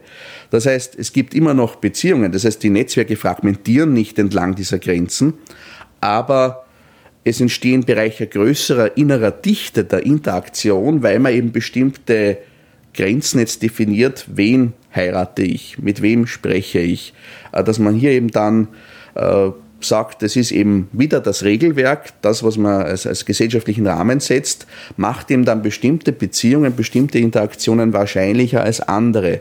Und so entstehen dann, wenn man so will, ähm, wenn es dann etwa, etwa zum Konflikt, Konflikt kommt, potenzielle Bruchstellen, weil hier eben dann es zu Ausdünnungen kommt der Interaktion und im Inneren eine stärkere Kohäsion sich zeigt, wenn man solche Netzwerke dann strukturell äh, analysiert. Und das sieht man dann auch am, ich glaube, St. Georgsorden heißt er, den russischen Orden, den der Kaiser Franz, äh, der, äh, Josef I. immer gehabt hat, ja. aber dann eben irgendwann einmal ablegen musste, ja, ja. also nach Beginn des Ersten Weltkrieges. Ja. Und dann ist eine Bruchstelle auch wirklich auch in den Porträts sichtbar. Ja, also das ist natürlich... Äh, dann gibt es eben dann andere Formationen. Dann ist, tauchen ja dann im Ersten Weltkrieg diese Postkarten auf, Kaiser Wilhelm, der Kaiser Franz Josef und der osmanische Sultan mit dem er 200 Jahre noch vorher noch als Erzfeind dem begegnet ist, dem Christentum gegen den Islam verteidigen, dass ja dann eben ganz andere Koalitionen möglich sind. Und obwohl sie ja eben diese, das ist ja oft beobachtet worden, die sind alle miteinander verwandt und der Kaiser William kommt ist mit der, über die Königin Victoria, mit dem russischen Zaren und die sind alle per Du. Und das reicht ja aber eben dann nicht. Also das hat natürlich ja vorher schon nicht gereicht. Also äh, diese Verwandtschaftsbeziehungen in der hohen Aristokratie äh, die haben vorher ja schon Kriege nicht unbedingt verhindert, sondern oft auch motiviert, weil man dann eben äh, konkurrierende Ansprüche hat. Und das sieht man auch da wieder, dass das eben dann nicht reicht, vor allem wenn dann eben andere mobilisierende Faktoren dazukommen, wie eben dann die, die nationale Idee. Ich habe gestern noch gehört, äh, dass das Und auch einmal weggekommen ist. Also Kais, äh, äh, kaiserlich-königlich. Kaiserlich-königlich äh, Genau, K und K, ja. äh, KK und dann hat es geheißen K und K. Ja. K, äh, und das war eine Trennung, die da erfolgt ist. Ja. Ist das allgemein bekannt und weiß nur ich nicht? ich habe ich hab das auch schon mal ge äh, gelesen, also, wobei es auch da offenbar verschiedene Dinge gab. Also manche Dinge waren K und K und manche Dinge waren KK. Also weil ja auch da in diesem, dieser Doppelmonarchie bestimmte Dinge eben gemeinsam waren und bestimmte Dinge nur den einzelnen ähm, Reichshälften zugestanden sind und da eben das, das sich auch in verschiedenen Prädikaten niedergeschlagen hat. Äh, ja. Ähm, ich würde ganz gerne noch, bevor wir diesen, das noch ein bisschen anschauen, weil das ist nämlich interessant, diese Netzwerkgrafik. Ähm, heute. Es gibt ja immer wieder so, wie sagt man, Monarchisten mhm. dann und wann, äh, aber das etabliert sich nicht mehr. Wie ist denn eigentlich, wenn man heute eine Spurensuche nach dem Kaiser macht, findet man den eigentlich nur noch in Gebäuden, an Überschriften an Gebäuden, äh, Büchern, Porträts? Äh, wo ist der Kaiser Franz Josef, der eben jetzt 100 Jahre tot ist, heute noch in Österreich zu finden oder anderswo? Wie ist das von deiner Sicht aus? Also natürlich, das Erbe ist nach wie vor spürbar, auch von Dingen, die in seiner Herrschaft passiert sind. Das heutige Schulsystem zum Beispiel ist ja die Strukturierung sehr stark, geht er zurück auf die Reformen, die auch dann gesetzt wurden in den 1850er, 1860er Jahren. Also in der historischen Dimension, ich beschäftige mich normalerweise mit dem Byzantinischen Reich, das geht über Jahrtausend und die verstehen sich als Erben des Römischen Reiches. Da sind die jetzt 100 Jahre seit seinem Tod sicher nicht genug, dass man jetzt sagen könnte, das hätte nicht alles noch Auswirkungen auf sehr viele Rahmen, in denen wir uns bewegen. Also natürlich bis hin zum Erbe überhaupt, dass wir in Republik Österreich haben, als, wenn man so will, auch Zeichen des Scheiterns, des Zerfalls der Monarchie, aber auch in vielen äh, Dingen ähm, das zeigt sich auch sehr schön in, in dieser Analyse der von Schatzen zum Beispiel, auch in anderen Nachfolgestaaten, wie die ja nach 1918, 1919 ganz stark auch das Erbe der Monarchie übernehmen müssen, auch in den Dingen, wie man Dinge verwaltet, äh, wie man überhaupt einen Staat kreiert. Also da gibt es natürlich ganz heftige Versuche der Absetzung und das als Völkerkerker zu diffamieren und die dunkle Zeit der Herrschaft der Habsburger, dass ja auch die Nachfolgestaaten nach 1919 ähm, zwar versucht haben, sich abzusetzen, das Ganze als Zeit des Völkerkerkers der dunklen Herrschaft zu charakterisieren, aber das infrastrukturelle Erbe, das institutionelle Erbe, wie Staat funktioniert, wie Verwaltung funktioniert, das war ja nach wie vor vorhanden. Ähm, und also Judson zum Beispiel schreibt, dass ja auch dann nachher keine Nationalstaaten entstehen, sondern kleine Imperien, erneut Vielvölkerstaaten, die ja alle Gruppen haben, die nicht dem, der namensgebenden Nation angehören. Äh, also etwa in Rumänien, wo es dann die Ungarn, die deutschsprachigen gibt, oder auch in, den, in der Tschechoslowakei mit den Deutschen, den Sudetendeutschen danach oder mit der Karpat-Ukraine, äh, wo man ja auch sich einen Teil nimmt, extra um eine Grenze zu haben mit dem verbündeten Rumänien und wo auch dann tschechische äh, Verwalter hingeschickt werden, um quasi dieses rückständige Gebiet auf den Stand der Zivilisation zu bringen. Und das ist aber genau derselbe Diskurs, den vorher eben auch deutschsprachige äh, Beamte oder Eliten haben, die das als Zivilisationsmission sehen der Deutschsprachigen in diesem Imperium, wo so viele östliche Völker dabei sind. Das sind ja ganz ähnliche Muster auch, die man dann sieht. Was den Kaiser selber anbelangt, natürlich heute ist er zu einer Figur ja, der Folklore oder, oder auch der, der, der, der touristischen Auswertung geworden. Aber das müsste man mal untersuchen. Ich habe vor ein paar Monaten gesehen eine Doku über Bruno Kreisky und da gab es dann eine Szene, wo eine Schulklasse ähm, auf den Spuren von Kreisky da in irgendein Gebäude geführt wurde und ihnen wurde ein Bild von Kreisky gezeigt. Und es hat aber niemand mehr identifizieren können, wer dieser Herr ist. Das wird vielleicht beim Kaiser Franz Josef doch noch besser funktionieren, obwohl der schon viel länger tot ist. Ja, aber den Bruno Kreisky werden wir touristisch nie vermarkten können. Nein, aber ich meine als, als Präsenz einer politischen Figur, ja.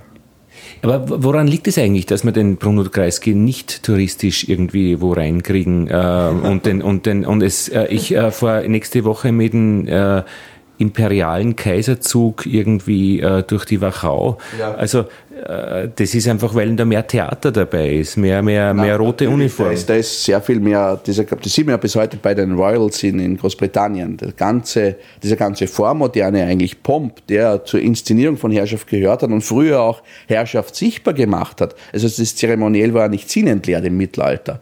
Da wurde ja Macht sichtbar gemacht, dass man eben hier aus der Hand des Fürsten hier jetzt dieses äh, Objekt bekommt, das jetzt zeigt, dass er mich beauftragt, dass ich in seinem Namen dieses Land verwalte und so weiter. Da wurden Hierarchien und so weiter sichtbar gemacht. Das war ganz wesentlich, vor allem auch in einer Gesellschaft, wo es noch wenig Verschriftlichung und so weiter gab. Und das ist natürlich aber auch erhalten und hat immer noch den Zauber.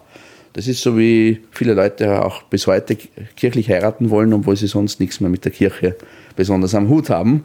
Dieser Zauber dieser auch wenn man so will, archaischen Zeremonien und so weiter ist nach wie vor vorhanden.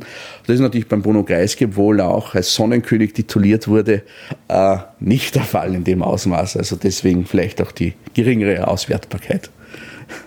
Aber natürlich, also in den Strukturen der Ministerien findet man das schon auch noch alles äh, praktisch schwer, wo die wirkliche Macht verborgen ist, beim Minister oder bei den Sektionschefs. Also das ist schon, ja, glaube ich. Da, das ist aber auch, das ist, da gibt es ja verschiedene Untersuchungen auch zu Bürokratien und bürokratischer Herrschaft, äh, was ja auch dann eine neue Entwicklung ist, die die Habsburger auch gefördert haben. Natürlich, Minister kommen und gehen, aber auch das Know-how, das Wissen über die Geheimnisse des Imperiums, das bleibt natürlich in denen in diesen Kanzleien und so weiter vorhanden. Und das ist auch früher ja schon der Fall gewesen. Ja. Und auch so ein bisschen der Zauber der Prügelstrafe. Also ich glaube, früher war das ja noch äh, bei Bestrafung, habe ich mal gehört, externalisiert. Also da wurde man wirklich geschlagen und das wurde dann, äh, ich glaube, Foucault hat angeblich darüber geschrieben, ich habe es nicht gelesen, äh, internalisierte Bestrafung, indem man Sprachenrechte, indem man Leute zwingt, Deutsch zu lernen, wenn sie gerade erst von einer Flucht ankommen und so weiter. Also dieses Internalisieren von, von, von Strafen, mhm. aber das sind ja auch große Trends, so wie man einfach nimmer eben den, den Machthabenden den Schädel einschlagt. Mhm. Ähm, straft man heute auch subtiler anders oder äh, zumindest anders. Ja, halt, ja. ja es gibt ja von, von Norbert Elias den Begriff des Zivilisationsprozesses der eben in westeuropäischen Gesellschaften sich da abgespielt hat. Zuerst in den Eliten erneut, dass man eben sich nicht mehr umbringt, aber auch nicht mehr ins Tischtuch schneuzt. Äh, oder in Versailles war das ja noch im 17. Jahrhundert der Fall, dass man nicht einfach hinter den Vorhang geht, um seine Notdurft zu verrichten. Äh, also diese Summe dann an Regeln, die dann eben auch internalisiert werden, wo dann bestimmte Ekelgefühle sich entwickeln. Also man sieht es ja auch zum Beispiel an öffentlichen Hinrichtungen. Das wäre heute ja, vielleicht irgendwann wieder, wenn man dann diese äh, Reality-Sendungen hat, das geht zum Teil in die Richtung, aber äh, das wird, verschwindet ja dann irgendwann einmal. Äh, und vorher ist aber ein Schauspiel, ein, das ist akzeptiert, dass man sich daran ergötzt. Und das sind aber Dinge, die dann eben auch dann intern übernommen werden und die, die dann vom äußeren Regelwerk eben internalisiert werden. Ja. Ich meine, das habe ich bei dir schon gehört, einen Historiker braucht man nicht zu fragen, wie die Reise weitergeht. Zeichnet sich da schon etwas ab? Na, von, von dem, äh, von großen Trends, was wird in den nächsten Jahrtausenden statt, äh, im nächsten Jahr, äh, in den nächsten tausend Jahren stattfinden?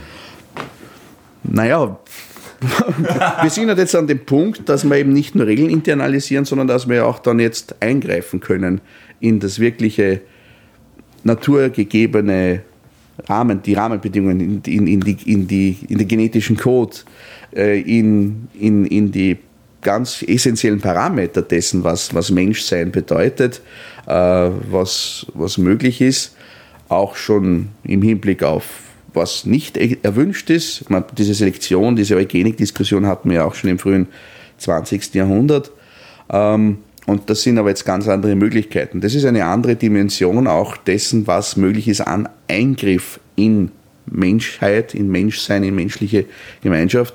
Da sind natürlich die Spezialisten ja auch an der Akademie, Institut für Molekularbiologie und so weiter, die sich ja mit diesen Dingen beschäftigen. Ähm, ähm, da ist aber eben natürlich die Rolle der Sozial- und Geisteswissenschaften, werden darüber nachzudenken, was das dann für eine Gesellschaft bedeutet. Da gibt es natürlich auch schon Debatten, Bioethik und so weiter. Ähm, aber das sind Dinge, äh, wie gesagt, ich beschäftige mich mit Dingen, die oft über die Jahrtausend stattfinden, äh, die wir wahrscheinlich erst dann absehen können, äh, ja, in 500, in 1000 Jahren, was das eigentlich bedeutet hat mhm. für den Wandel der Menschheit. Man kann es auch festmachen an technischen Veränderungen, die zum Beispiel der Zeit von Kaiser Franz Josef stattfinden. Künstliches Licht, elektrisches Licht und Eisenbahnreisen. Da gibt es zwei schöne Bücher von Schivelbusch, einem deutschen Historiker, der zeigt, wie diese technischen Innovationen die Wahrnehmung von Zeit und Raum verändern. Ganz wesentlich. Und das werden wir uns überhaupt erst einmal anschauen können, was das jetzt bedeutet mit den ganzen multimedialen Medien, mit dem Handy und so weiter, der, der ständigen Verfügbarkeit und Vernetzbarkeit, was das auch dann bedeutet für ganz essentielle Dinge der Wahrnehmung von Realität, diese Augmented Reality, also Pokémon jagen ist ja nur der Beginn. Und das sind aber Dinge, diese ganz rasante Beschleunigung dieser technischen Veränderung in den gesellschaftlichen Auswirkungen, das ist ja auch ein, ein, ein Aspekt, der die Zeit von Kaiser Franz Josef ganz stark charakterisiert. Und auch diese Individualisierung der, der, der Kriegsführung, also mit, mit äh, wenn mein Standort bekannt ist und autonome Flugsysteme und äh, Libellen, äh, mhm. die äh, sich im Schwarm auf mich stürzen können, also da wird es sicher noch Spannendes geben. Äh, ja, ähm, jetzt wollte ich noch irgendwas sagen. Ähm, äh, die, wie war denn das dann mit der Religion? weil ich war jetzt bei der, bei der Kaiser, beim Kaisergeburtstag in Bad Ischl und da hat der Markus, Magister Markus Habsburg, hat dann das Vaterunser mit uns allen gebetet. Mhm. War das eine darüberliegende äh, Entität, äh, die dann auch noch, oder war das ein Netzwerkknoten, die Religion, oder war die einfach so quasi wie die Software, dass halt diese äh, Punkte im Netzwerk, also diese Knoten, halt religiös waren? Zum einen hat es natürlich einen ganz wesentlichen Aspekt der Teilnehmer am Netzwerk, der hohe Klerus, der oft aus dem hohen Adel kommt. Das sind natürlich wesentliche Mitglieder der Elite, des, des Kerns des Netzwerkes. Aber natürlich auch dann quasi das Regelwerk wird ganz stark durch die vor allem katholische Religion bestimmt. Also das, was möglich ist, was nicht möglich ist. Ähm, wobei je länger, desto mehr wie wir auch aus diesen neuen Studien sehen, der Kaiser ja versucht hat, auch sich als Schutzherr dieser anderen Religionen zu zeigen. Also gibt es ja Szenen, wo dann äh, jüdische Gemeinden ihn begrüßen, ihm die Torah gezeigt wird und er da quasi als weltlicher Schutz ja durchaus akzeptiert wird und der auch das auch im Gegenzug akzeptiert.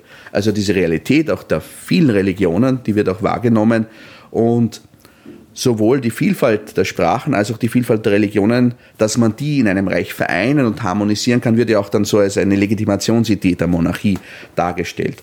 Äh, das heißt, zum einen traditionell die katholische Religion als Legitimation auch der, der kaiserlichen Herrschaft, auch als Instrument, man sieht es ja auch dann mit den Konkordatsverhandlungen und so weiter, dass man auch einsetzen will, um Gesellschaft nach wie vor zu, ja, zu zivilisieren, in bestimmte Bahnen zu lenken, das, was man auch, dass ein bestimmtes Gesellschaftsbild erwünscht ist, im äh, Bildungswesen, im, im, im Ehe- und Familienleben, dass man das aktiv fördert aber dann auch, dass die Vielfalt der Religionen auch ein Aspekt wird der Legitimation des Imperiums. Also beide Dinge sind da zu beobachten.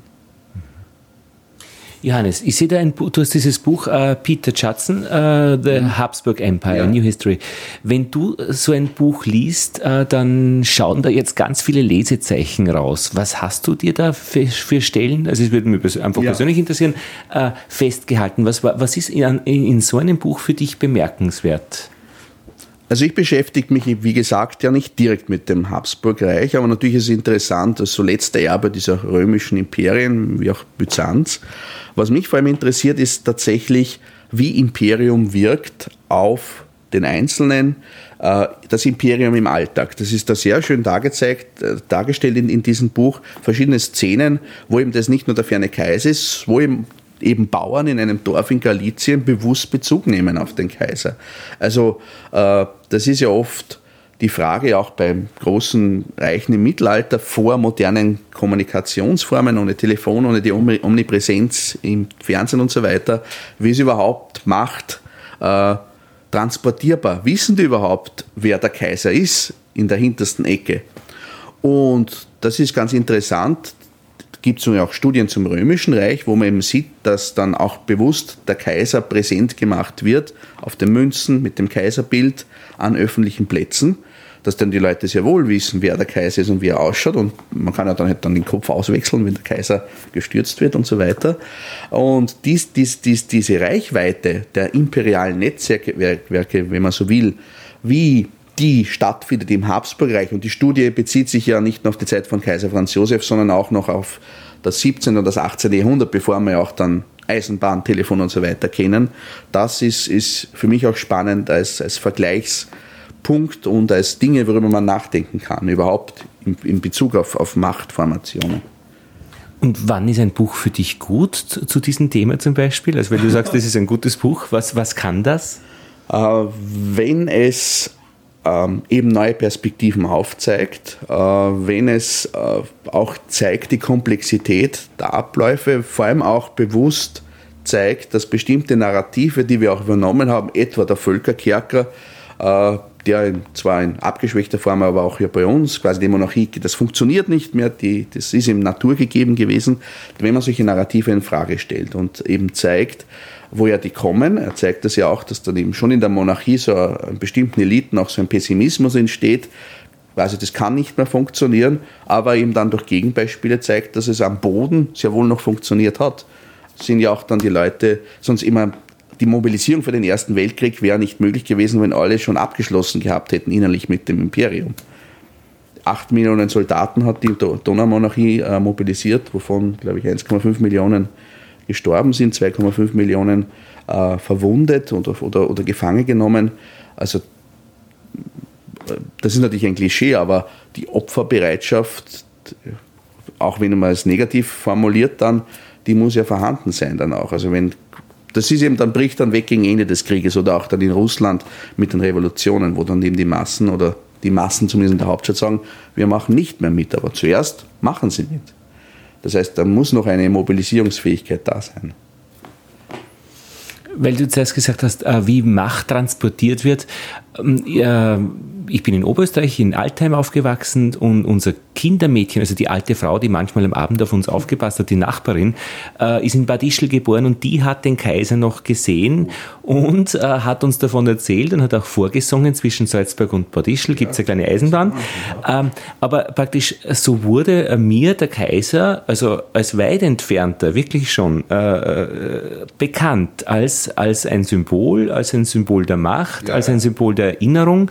Und das ist dann doch eine verblüffende Geschichte eigentlich, was, was da an, an naja, was ist es eigentlich? Welche Erinnerung ist es? Ja, an einen Menschen dann letztlich. Also dann, dann doch an einen Menschen. Ja. Aber eben als Symbol der dahinterstehenden Autorität, der Kaiser, der in dem Fall ja dann die Züge eines gütigen Großvaters bekommt, äh, quasi dem, dem auch nichts mehr Böses machen darf und deswegen sagt, okay, wir stellen jetzt vielleicht nicht diese Forderung, das sind ja auch dann Klischees, die da gezeigt werden. Äh, ja, das hat aber wie gesagt wieder etwas, etwas Vormodernes quasi, die, die, wobei das natürlich bis heute so ist. Jeder Politiker will ja so eine Strahlkraft haben. Aber an und für sich ist das ja ganz eine ganz, ganz alte Schicht quasi der politischen Macht, des Charismas, das da einen, Führer, einen Anführer auszeichnet und das ihn da eben dann zur Figur der Verehrung macht, auch wenn er sich vielleicht zugänglich macht, äh, angreifbar macht, aber trotzdem eben ist, ist, ist hier quasi Macht, ist in ihm geronnen. Er ist jetzt die Personifizierung davon. Und ähm, das ist eigentlich etwas, das jetzt in modernen Demokratien zwar immer noch der Fall ist. Also auch amerikanische Präsidenten versuchen ja solches Charisma an sich zu ziehen, aber das ist eine ganz, ganz alte Schicht der, der Legitimation politischer Macht. Und ich frage mich dann auch beim Kaiser immer, äh, wo sind dann die Nächsten um ihn Mächtigen? Also ich sehe diese Porträts im Belvedere, das ist nur eine Person.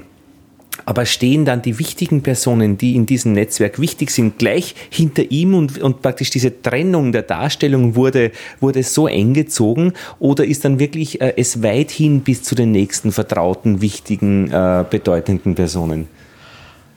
Das eine ist die Inszenierung im Zeremoniell. Wie gesagt, da muss ja auch Macht und Machtdifferenz sichtbar gemacht werden. Und das ist ja auch in, dann in diesen Gemälden der Fall. Ähm, Natürlich braucht er dann den unmittelbaren Apparat, die auch Leute, denen er vertrauen kann, äh, die ihm dann ja, der Früh einheizen, bis eben dann die, die, die, die Schriftstücke bringen. Das ist ein Geflecht, auch von intimer Vertrautheit mit, mit Personal und so weiter, wobei eben da erneut die Hierarchie, der Unterschied ganz groß ist, auch aufgrund der, der, der Regeln und gerade des Hofzeremoniells. Äh, das andere ist eben dann auf der politischen Ebene, äh, wo er eben dann bestimmte Vertraute versucht, auch dann, vor allem in der, der ersten Zeit der Regierung, äh, als er ja noch relativ frei aussuchen kann, wenn er da zum Ministerpräsidenten macht, äh, da sind es natürlich dann schon bestimmte Geflechte. Da sieht man auch, das sind zum Teil Leute, die ihm schon vertraut sind, äh, von der Jugend weg, äh, beziehungsweise halt, die ihm auch nahegelegt werden aufgrund von Verflechtungen, äh, die ihm schon etabliert sind in, in dieser Aristokratie. Ähm, und die ihm dann aufgrund ihrer Struktur, ihrer Position in diesem Geflecht sich eben anbieten, äh, weil sie eben auch bestimmte Gruppierungen vertreten, die bestimmte Interessen, wo bestimmte Interessen dahinter stehen. Also da, da sind dann schon ganz andere Player auch wie dann wichtig, um überhaupt dann die Macht nach außen strahlen lassen zu können. Ja.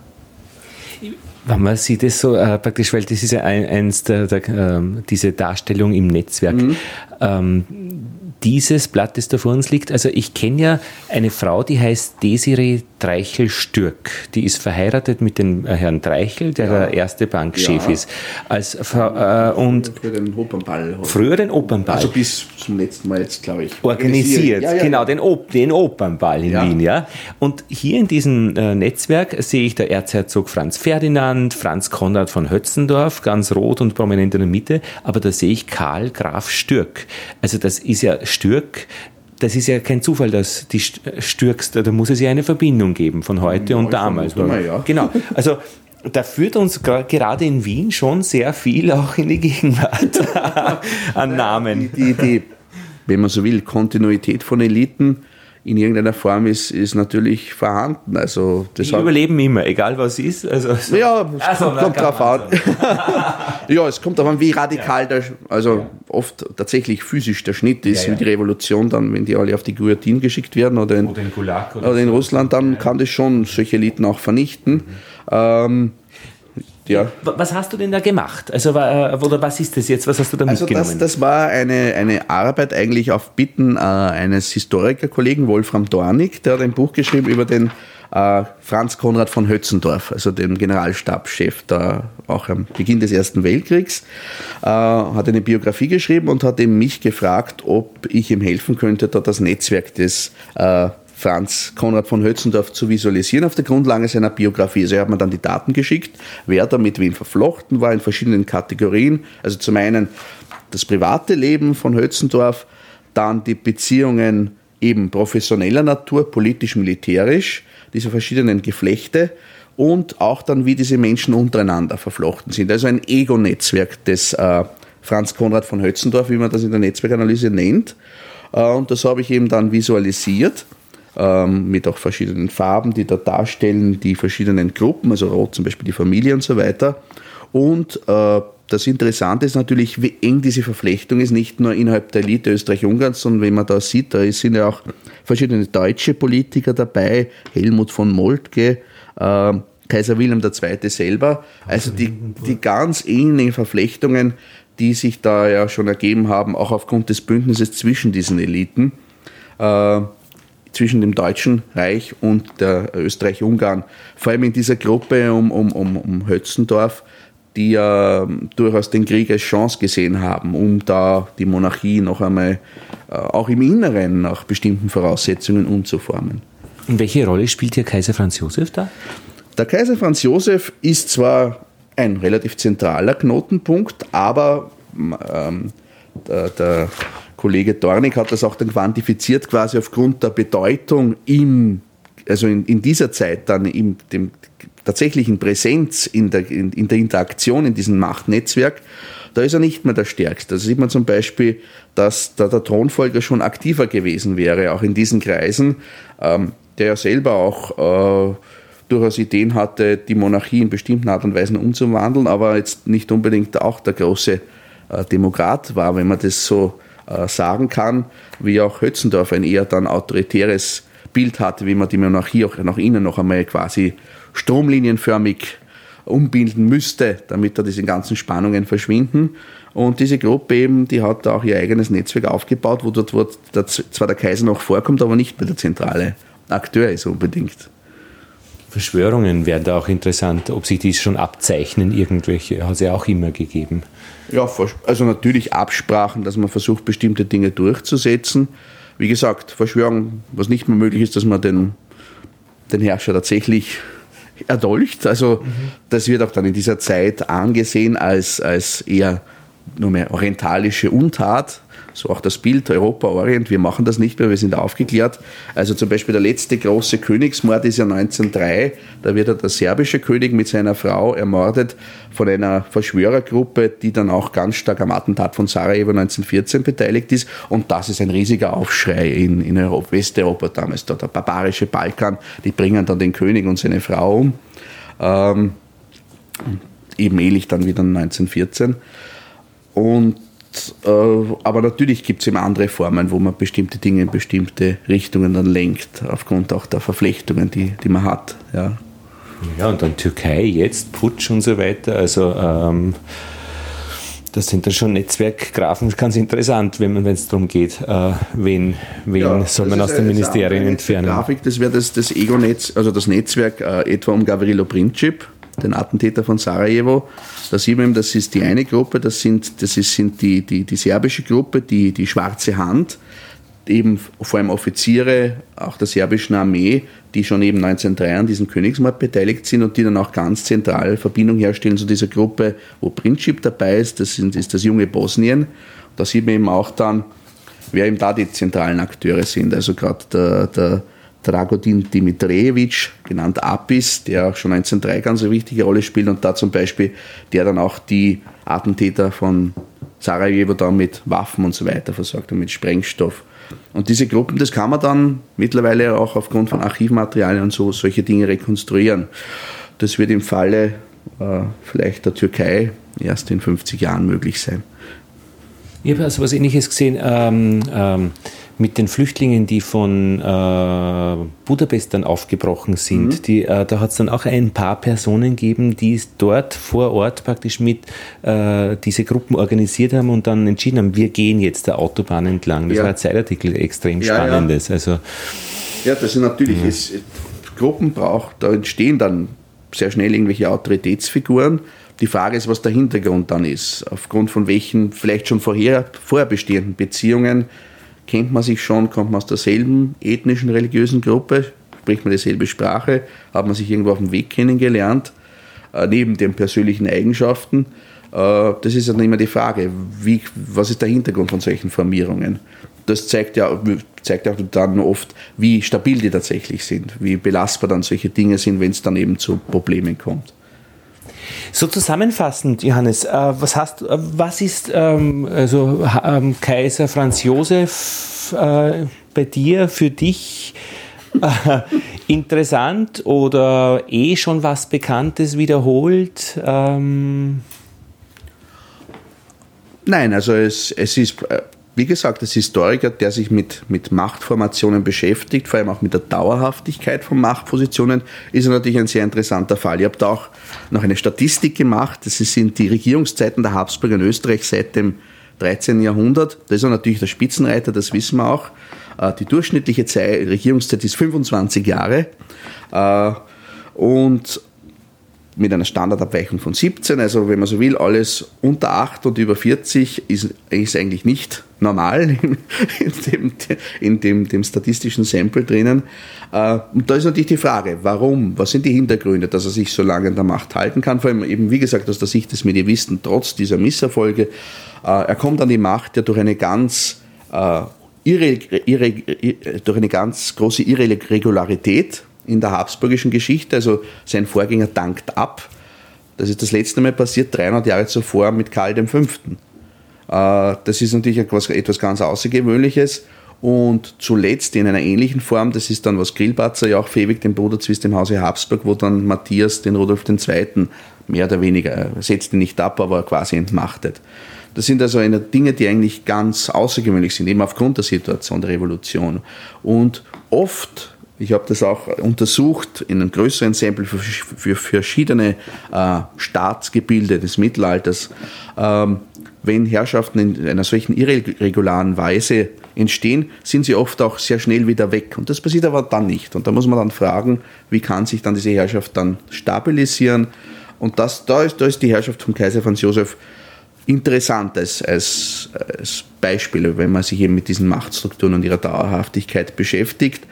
Ähm, natürlich neben den anderen Aspekten des persönlichen Lebens, wo man als Österreicher natürlich ausgesetzt ist seit der Kindheit durch die Sissi-Filme und was auch immer. 68 Jahre ist eben die äh, Zeit, in der die an der Macht ja, ja. war. Und äh, heißt aber nichts, also die Dauer einer, einer, einer, einer äh, Führung äh, über, ob das jetzt eine, eine heiße, pulsierende Zeit war oder, oder ob, ob da halt jetzt äh, 60 Jahre von den 68 nichts los war. Kann man so pauschal nicht sagen. Nein, was man sagen kann, äh, das war im Gegenstand anderer Untersuchungen, die wir gemacht haben, vor allem fürs Mittelalter, aber es gibt auch ähnliche Untersuchungen für die Neuzeit. Herrschaftswechsel ist immer eine Krise für das System.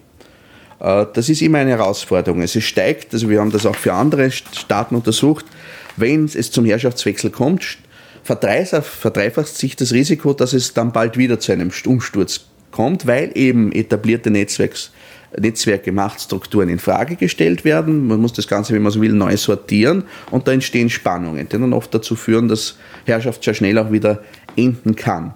Das heißt, lange Herrschaften, das ist auch im Mittelalter so, sind Phasen der Stabilität deshalb, weil sie das System nicht dieser Krise aussetzen.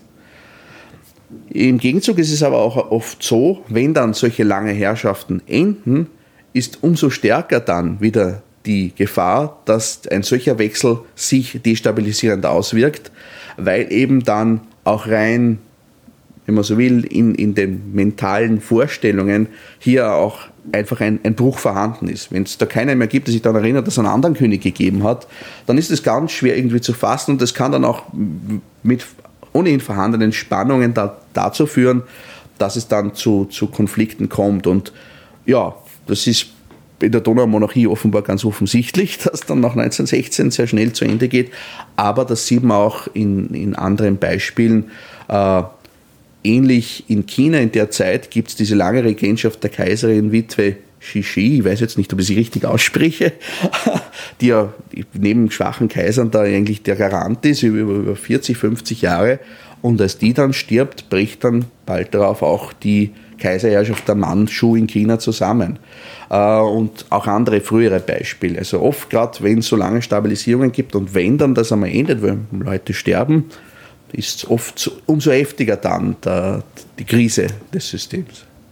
Da fällt mir noch ein, die stabilisierende Rolle der Beamten, die sich bei uns in Österreich oder in Wien niederschlägt in den drei Antworten, wenn man etwas nicht genehmigen will oder machen will. Das war schon immer so.